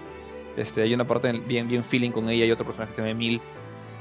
Actúa muy bien la chica. Este, no sé si le han mandado a regrabar las, las voces o no, pero es ella retomando su papel del 2010, pero con unas ganas bien chéveres. Entonces, todo eso te mantiene interesado por este prólogo largo, pero cuando la historia realmente como que mete ya cuarta velocidad y se va con todo, es recién como a las 10 horas. Eh, entonces, eso es como una pequeña advertencia para la gente que espera que esto sea una experiencia más cinemática, llena de robots gigantes y explosiones. Y, hay magia, hay monstruos gigantes, pero va a tomar tiempo en llegar a ese punto. Eh, ya una vez que pasas esas 10 horas, la cosa se pone mucho más seria, mucho más pesada. De hecho, se pone bien oscura. Eh, Nier en general es una historia llena de matices tristes. O sea, prácticamente ningún personaje, salvo el protagonista, es happy go lucky. O sea, es el, el clásico héroe que busca la aventura. De hecho, ni siquiera el protagonista busca la aventura, él quiere salvar a su hermana. Pero él no tiene un pasado oscuro como los demás. Y los demás tienen pasados que incluso no los conocen, llenos de momentos dramáticos. Entonces, si alguien por ahí te ha dicho que ha llorado con Nier, es muy probable que sea cierto. Porque tiene, tiene momentos fuertes, tiene momentos bien tristes. Y ¿Y tú, tú has llorado con Nier? Eh, no, ni con este ni con Autómata. Pero sí han habido momentos en que trata de jalarte las, cuerditas, ¿no? Para que, para que sufras. Claro. Tío, ¿sabes qué me has hecho acordar un poco también? Eh, sé que tú no has jugado los Kingdom Hearts, por ahí de repente has probado alguno, pero me recuerda un poco a la idea, o sea, no, obviamente hablando distancias y lo que quieras, pero me recuerda un poquito a la idea del, del inicio de Kingdom Hearts 2. Eh, en Kingdom Hearts 1, tú obviamente, o sea, el protagonista de la historia es Sora, y en la 1 termina con Sora siguiendo con su aventura, ¿no? Y en la 2, eh, tú lo que quieres es seguir con la aventura de Sora y quieres saber qué está pasando, qué, cos- qué, qué otras cosas van a pasar, pero eh, empiezas utilizando a Roxas, que creo que sí ubica. O sea, sí creo que conoces un toque sí. del tema de la historia. Comienzas utilizando a Roxas y no recuerdo ahorita, porque pucha, lo jugué en PlayStation 2, no recuerdo cuántas horas son que, juega, que, que juegas con Roxas hasta que finalmente acabas todo su... Todo este como que prólogo de Kingdom Hearts 2 y es recién luego de eso que ya eh, te toca empezar el juego en sí utilizando a, Rock, a Sora. Entonces son, eh, no recuerdo si son como que entre 5 o 6 horas o de repente menos o de repente más jugando con Roxas hasta que finalmente empiece el juego de verdad. Me hiciste recordar un poquito a eso, Alucina. Eh, no sé si tenga el tanto de eso, porque no es que cambies de personaje. O sea, el, el primer personaje que manejas, que es importante en la historia, eh, solo lo manejas por qui- 15 minutos, 20, 20 minutos. De ahí tomas el control de- del protagonista, que tú le pones el nombre, o sea, que por eso es que no le, lo he bautizado. Mucha gente lo conoce como Nier, porque no sabían qué Michi significaba Nier. Eh, pero el mismo creador, o sea, Yoko ha dicho que él no se llama Nier, o sea, él se llama como tú le quieras poner. Y, y en todos los manuales se llama Protagonist. Entonces, lo manejas a él de niño. Lo manejas de, de adolescente realmente, como que 15, 15 años. Eh, y esto, es, toda esta parte inicial es una aventura bastante... Si bien está el matiz de tu hermana está enferma con una enfermedad mortal que nadie sabe cómo curar, al inicio de la historia tú conoces este libro que es el Grimoire Wise, eh, que, el, el- que es como tu pot, que, que flota y dispara, eh, y habla, habla un montón. Ese pata te, este, te dicen, él no te dice, otras personas te dicen que hay una leyenda de que este libro tú peleó hace mucho tiempo con otro libro oscuro, que era como que su contraparte mala, y que en ese momento el libro bueno tenía tanto poder que podía curar cualquier enfermedad. Entonces eh, el, niño como que se emociona y dice, si, este libro existe, entonces la leyenda puede ser cierta, eh, te voy a ayudar a recuperar todo tu poder para que cures la enfermedad de mi hermana. Entonces se siente como que este matiz de el ebrio saliendo a la aventura. Pero poco a poco, mientras vas creciendo, te das cuenta que el mundo no es tan feliz como, como parece. Eh, y eventualmente eso, se, eso explota cuando ya eres adulto. Y te das cuenta, pues, el, pasado de tus amigos, por lo que han pasado ellos, eh, la verdadera naturaleza de los enemigos con los que has estado peleando todo el tiempo. Entonces, no sé si juegas con Roxas por 10 horas hasta que te das cuenta que, uy, las cosas no son tan bonitas. Y, y ahora, siguiendo con, con ese, ese material de la historia, hay un punto incluso más fuerte que, hay que tomar en cuenta. Y esto, eso sí lo tiene Automata. Que y yo se lo dije a Ari, porque hay mucha gente que he conocido que, me dice, ah, sí, Automata ya me lo acabé. Y les pregunto, ¿cuál es el final de Automata? Y dice, ah, es cuando la chica le gana a los dos malos, a los dos hermanos, y, y ahí acaba, y ves los créditos. Y la respuesta es no. O sea, a- así como le dije a Ari, haz load a tu save para que veas lo que pasa. Acá también. O sea, cuando acabas el juego por primera vez, que depende cuántos sidequests te quieras mandar y qué tan manco seas, y en qué dificultad juegues. Yo lo estoy jugando en hard, por ejemplo. Pero sin, sin, digamos, si no eres bueno con hack, and slash, mejor bájale a normal. Y sí, sí, es bien. Supongo que no, no le conviene a mucha gente. Estamos hablando de más o menos 25 horas haciendo pocos sidequests. Porque llegó un momento en que dije, hay tantos sidequests que si sigo haciendo esto no voy a avanzar nunca. Eh, entonces, haciendo pocos sidequests me tomó unas 25 horas. Y de ahí grabas el juego después de ver los créditos. Y cargas ese save. Y ese save te inicia desde el punto en que eres adulto. Entonces, como que desde la segunda mitad del juego. Y ahí tienes que hacer otra cosa. En el caso de Automata era volver a acabar el juego. Acá es un poquito más arcano. Acá tienes que juntar las 33 armas que tienes el, que hay en el juego. Y, y ahí recién te desbloqueas el tercer final. Y después de que ves el tercer final, puedes ver. El cuarto final es medio alternativo, digamos, opcional. Pero el quinto final, que es el, el verdadero final, lo ves con volviendo a jugar una vez más. Eh, eh, bueno, no, todo no toda la campaña, es como que una parte de la campaña. Entonces tiene este mismo, este mismo sistema que tenía Automata de cada vez que acabas el juego y vuelves a empezar, se desbloquean más detalles, más información de lo que está pasando. Entonces aprendes un poco más de la historia y eventualmente eso te lleva a una conclusión. El, el Nier original de Play 3 tenía cuatro finales, entonces tenías que acabarlo una, dos, eh, tres veces nada más, porque el cuarto final, como te digo, es medio opcional. Este Nier tiene un, final más, un quinto final. Entonces tienes que acabarlo tres veces si quieres sacar el opcional y luego jugar una vez más la, cam- la campaña este, un ratito. Eh, no un ratito, no, son unas, unas cuantas horas, no tienes que acabártela completo. Para ver el quinto final que es único de, esta, de este remake. No, remaster. Entonces, Tío, y una pregunta ya. Sí, te quería hacer justo, justo una pregunta en cuanto a eso. Eh, con- considerando lo lento que empieza, eh, lo largo que evidentemente es y todo, eh, más allá del amor que uno puede tener por Nier y conocer más de la historia y demás, el juego te invita a invertir esa cantidad de tiempo para sacarle todo. O sea, ¿estarías dispuesto a hacerlo? O sea, ¿te llega, llegas a ese punto? No sin guía. Creo que sin guía me, saqué- me los pelos. O sea, sin saber. Más que nada por el tema de que en Automata era mucho más fácil. En Automata era. Acabas el juego una y otra vez. Y, yo diría que sí, los datos extras me impulsaban a saber más. Acá también. Pero cuando te ponen ese freno de las 33 armas es un poquito fregado. Por eso que in- incluso en el review puse el. No, creo, que no puse el link. Pero puse en, en GameCore. eh, eh, eh, puse una, una guía de dónde están las 33 armas. Porque creo que ese, ese blocker de las herramientas armas sí es un poco payaso. Eh, en Automata fue mucho más tranquilo. Fue acá el juego, acá el juego acá el juego varias veces. Y vas a ver el final. Acá está esta payasada, ¿no? Eh, ahora, yo creo que la historia sí te invita a saber más. No sé si te invitará a, romperte el coco hasta encontrar todas las tendencias armas sin una guía. Creo que ahí sí hay un pero. Pero sí, ¿ah? o sea, es que no es la misma campaña, no es como que. O sea, la mayor parte es la misma. Pero uno, no te obligan a jugar desde que eres niño, o sea, te saltan el prólogo, empiezas em, a jugar desde que ya estás mayor, o sea, cuando la historia es más chévere.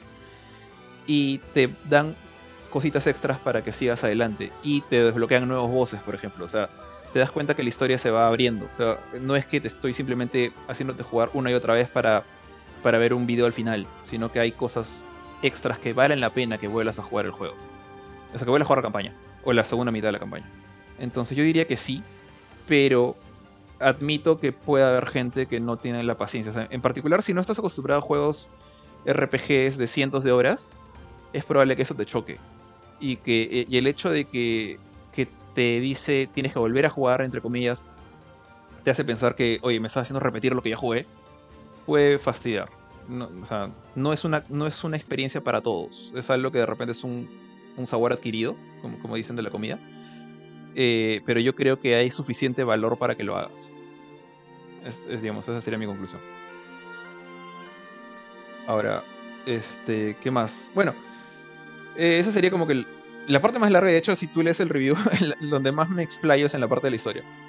Eh, también quería mencionar que, por ejemplo, el hecho de jugar con el hermano Nier y no con el papá Nier, estoy diciendo Nier porque así le dicen, ¿no? le decían, eh, siento yo que encaja mejor.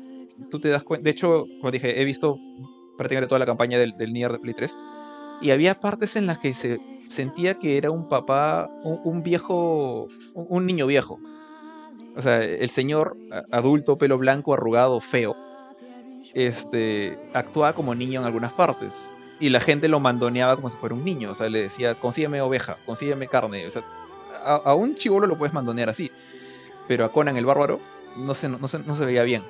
Siento que ahora sí te das cuenta que e, esta es la visión real y que, bueno, Square de repente se le ocurrió que era una buena idea que, que a, Estados Unidos le gusta más el soldado musculoso y agarrado. Bueno, ahora creo que ya están más abiertos, ¿no? Por eso es que han traído Replicant y no, no han tratado de rehacer Gestalt.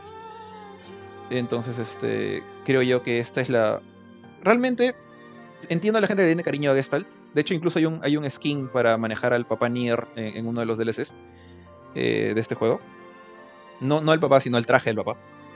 Eh, entonces entiendo mucho. Y hay gente que defiende a Gestalt, que sí, que, la verdadera experiencia es el amor de padre por tu hija, que, quiere, que está por morir y no la del hermano, no es lo mismo. Y se podría discutir eso. Pero siento que la historia encaja mucho mejor con un chico que crece que con un viejo que envejece. Este. Y bueno, ya, ya hablé de gameplay, ya hablé de la historia. Que solamente quedaría hablar de la parte técnica. Gráficamente el juego no es tan wow. Ya, este. O sea, si lo comparas con como Final Fantasy VII Remake. O sea, se lo, Final Fantasy VII se lo revuelca tres veces al pobre. Eh, pero creo que es parte de la dirección artística. El, el, juego, o sea, Nier trata de. A menos, Automata también me hizo esto, no sé si es solamente mi impresión.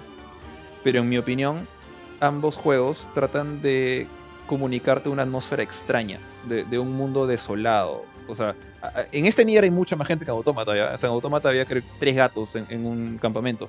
Acá hay ciudades completas. Eh, pero a pesar de eso, los personajes se ven como maniquíes. Tienen muy buenos diálogos, ¿ya? Y son chongueros a veces. Pero sus caras son planas, parecen, parecen de Play 3 a veces los NPCs. Los protagonistas sí están mucho mejor hechos, están de hecho rediseñados por partes. Eh, a Kaine tú la ves Play 3 versus Play, 4 es otra, es día y noche. Pero todos tienen este, esta, esta piel sin ni una imperfección, no tienen ni una arruga, ni una peca, todos son rubios, en la mayoría tienen ojos azules. Entonces siento que con, la salvedad de, los países europeos, siento que tratan de generarte este feeling de este mundo es bizarro, es extra, bizarro en el sentido americano, no, no, no en el castellano. Es un mundo extraño y, tienes que sentirte raro porque van a pasar cosas raras y creo que es parte de la dirección artística que los personajes se vean tan, tan plásticos por, por ratos. Eh, y por otro lado, lo que sí no tengo, cero quejas, el, pata este es un, maestro, este Okabe, eh, el compositor de, de Nier también trabajó en este juego y también ha ayudado a rehacer canciones en este juego. Y su música es, es hermosa. O sea, de hecho, eh, a mí siempre me ha gustado la música de, de Automata. Ahora me gusta la música de Replicant. Y incluso mi esposa que me veía jugar ahí mientras ella estaba jugando Animal Crossing me decía qué bonita música. O sea, realmente te transmite si estás en una pelea. Se siente como que una música de coro, de ópera. No, de ópera no, no sé si decir de ópera. Como de sinfónica tratando de impulsarte a una pelea épica como un monstruo gigante, o si estás al lado de una de, de Débola con su guitarrita que te está cantando la, can- la canción esta que me encanta, la de Song of the Ancients, te mete en esta idea medio fantástica pero melancólica. Tiene, tiene elementos medio tristes la música y cuando juegas la historia te das cuenta por qué, ¿no? O sea, por qué no hay una canción eh, súper feliz en ningún lado. Ca- prácticamente en ningún lado del... Creo, creo que la canción más feliz que he escuchado en Nier es Weight of the World, que es la, del ending de Automata. Y a pesar de eso, tiene una sensación bien melancólica. Y acá todo eso se, se traspasa igual. La música es bien bonita. No sé si, si lanzarán un soundtrack. Creo que ya hay un soundtrack, porque el juego es del juego del 2010. Pero, pucha, el- la música es una de las mejores de, de, los, de todos los RPGs de Play 4. Creo que podría competir así versus directo con la de Persona 5 Royal. Es un estilo completamente distinto pero a nivel de calidad y acabado es igual de bonita. Entonces, creo que ya no me quedan más aspectos que mencionar. Eh, creo que ya la, conclusión sería, si eres alguien que le gusta los RPGs y sabes que muchos de estos juegos pueden tomar hasta más de 100 horas, este juego creo que no llega a las 100 horas. Pero por más que hay algunos que lleguen más de 100 horas y estás dispuesto como que a, a soportar un poquito de, de narración lenta y pesada al inicio, no vas a tener ningún problema en, en sumergirte este juego. Y la acción del combate, de hecho, ayuda un poquito más. Eh, ahora, si lo que esperas es un Devil May Cry, porque viste que tenía un sistema de combate rápido como el de Automata, ahí pierdes.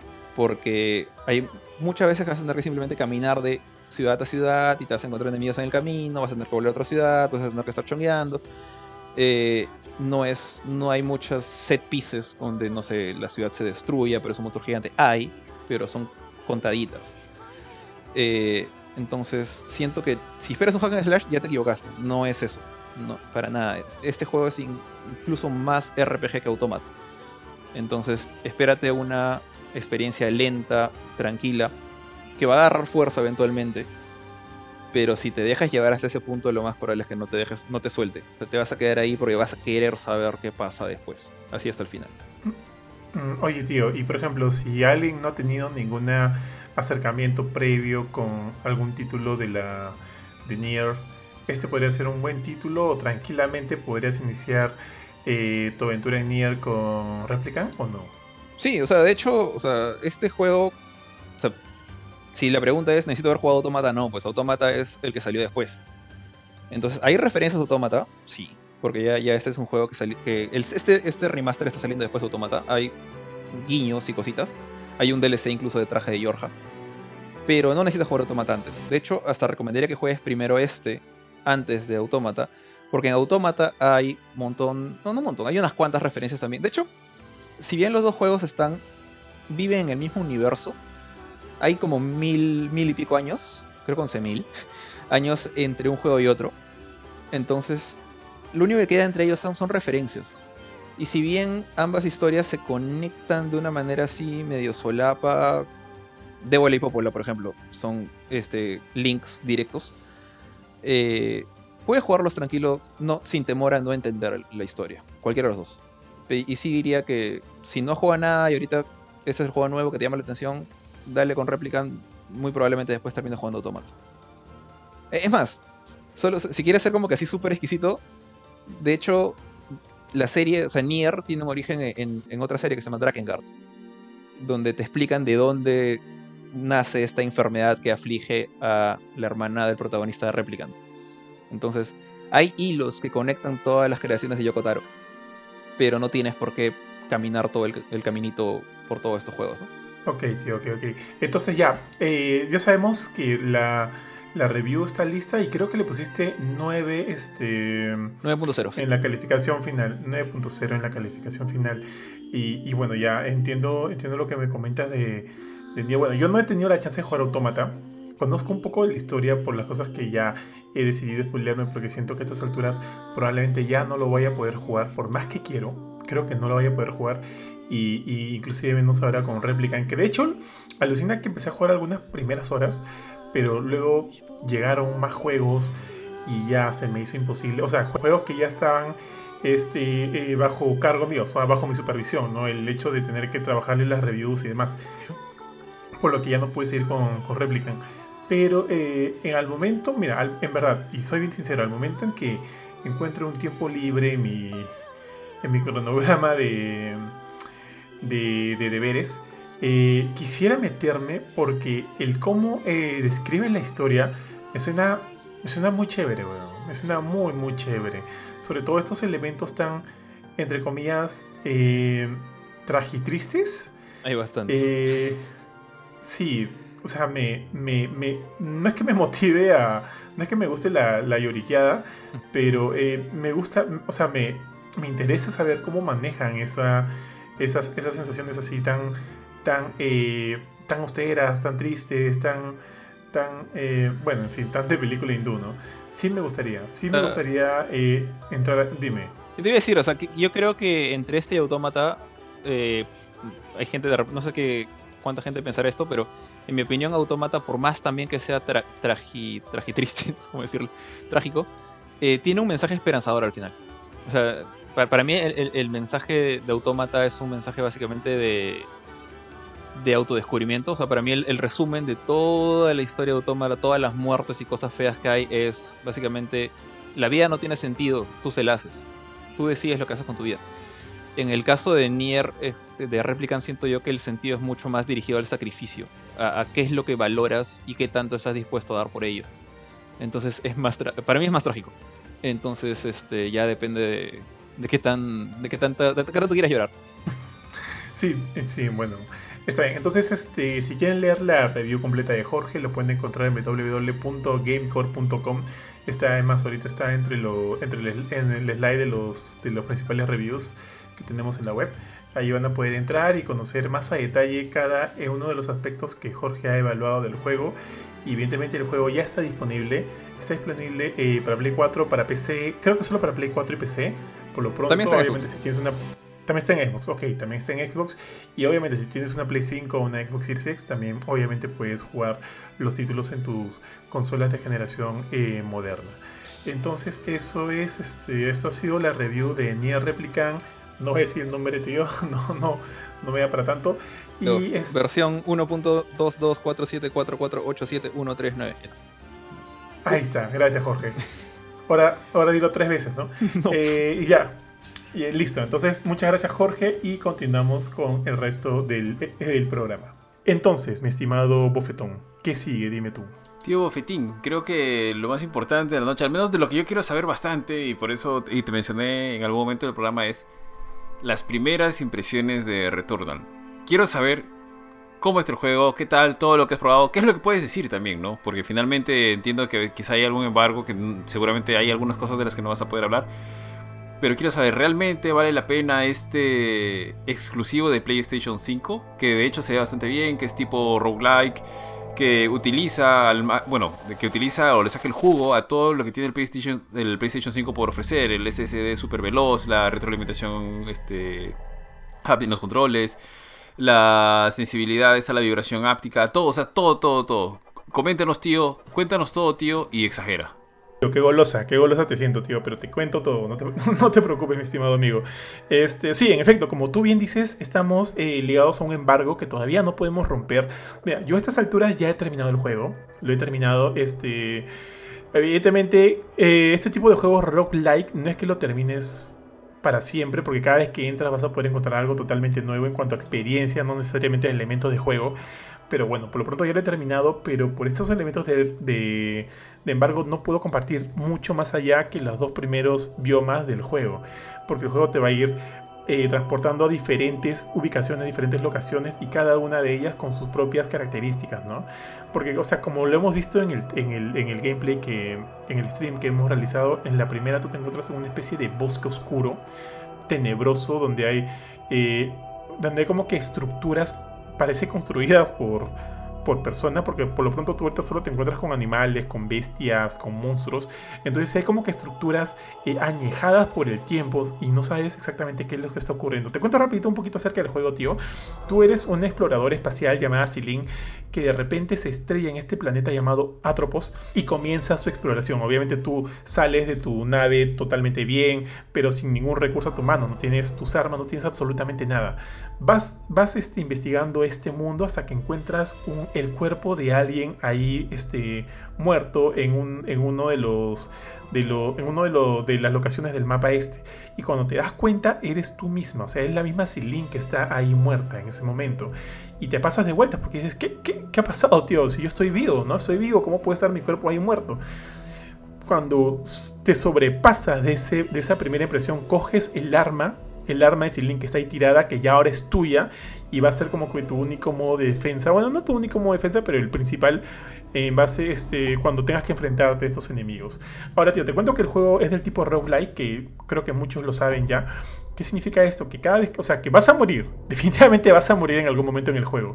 Y cuando mueras vas a regresar al inicio, eh, justo en los momentos previos al, al, aterrizaje, al choque que, que haces en Atropos y vas a empezar otra, otra vez desde cero. No vas a tener ninguna de tus armas. Bueno, la pistola esta que consigues, de todas maneras, va a quedar contigo. Pero va a ser el primer nivel de pistola. Como que todas las mejoras, todos los upgrades, todas las cosillas que por ahí te dan, todos los mods que encuentras, todo ha desaparecido. Solo estás tú, tu pistola y algunos elementos que van a, algunos elementos permanentes que van a, van a seguir contigo. No sé si puedo hablar mucho de ellos, pero en algún momento vas a encontrar una especie de espada de espada de luz que también va a quedar contigo. O sea, cuando mueras eso no lo vas a perder, tampoco vas a perder tu, tu, pistola base. Entonces, en base a eso tú vas a seguir este, explorando, explorando, explorando. ¿Cuál es el chongo de esto? Que a medida que vas explorando vas derrotando algunos jefes y mientras sigues explorando y derrotando estos, derrotando a estos jefes vas a liberar ciertos puntos de viaje rápido. Entonces, si por ejemplo estás en el último mundo de todos, no voy a decir cuántos son, si estás en el último mundo de todos y te matan y tienes que volver otra vez al comienzo, tío, por lo menos se van a liberar algunos puntos de viaje rápido que van a hacer que llegues de una manera, este, o sea, que llegues sin tanto esfuerzo hasta el punto en el cual te quedaste. Obviamente siempre vas a estar a la, a la merced de morir y tener que volver al inicio, pero eso, tío, eso.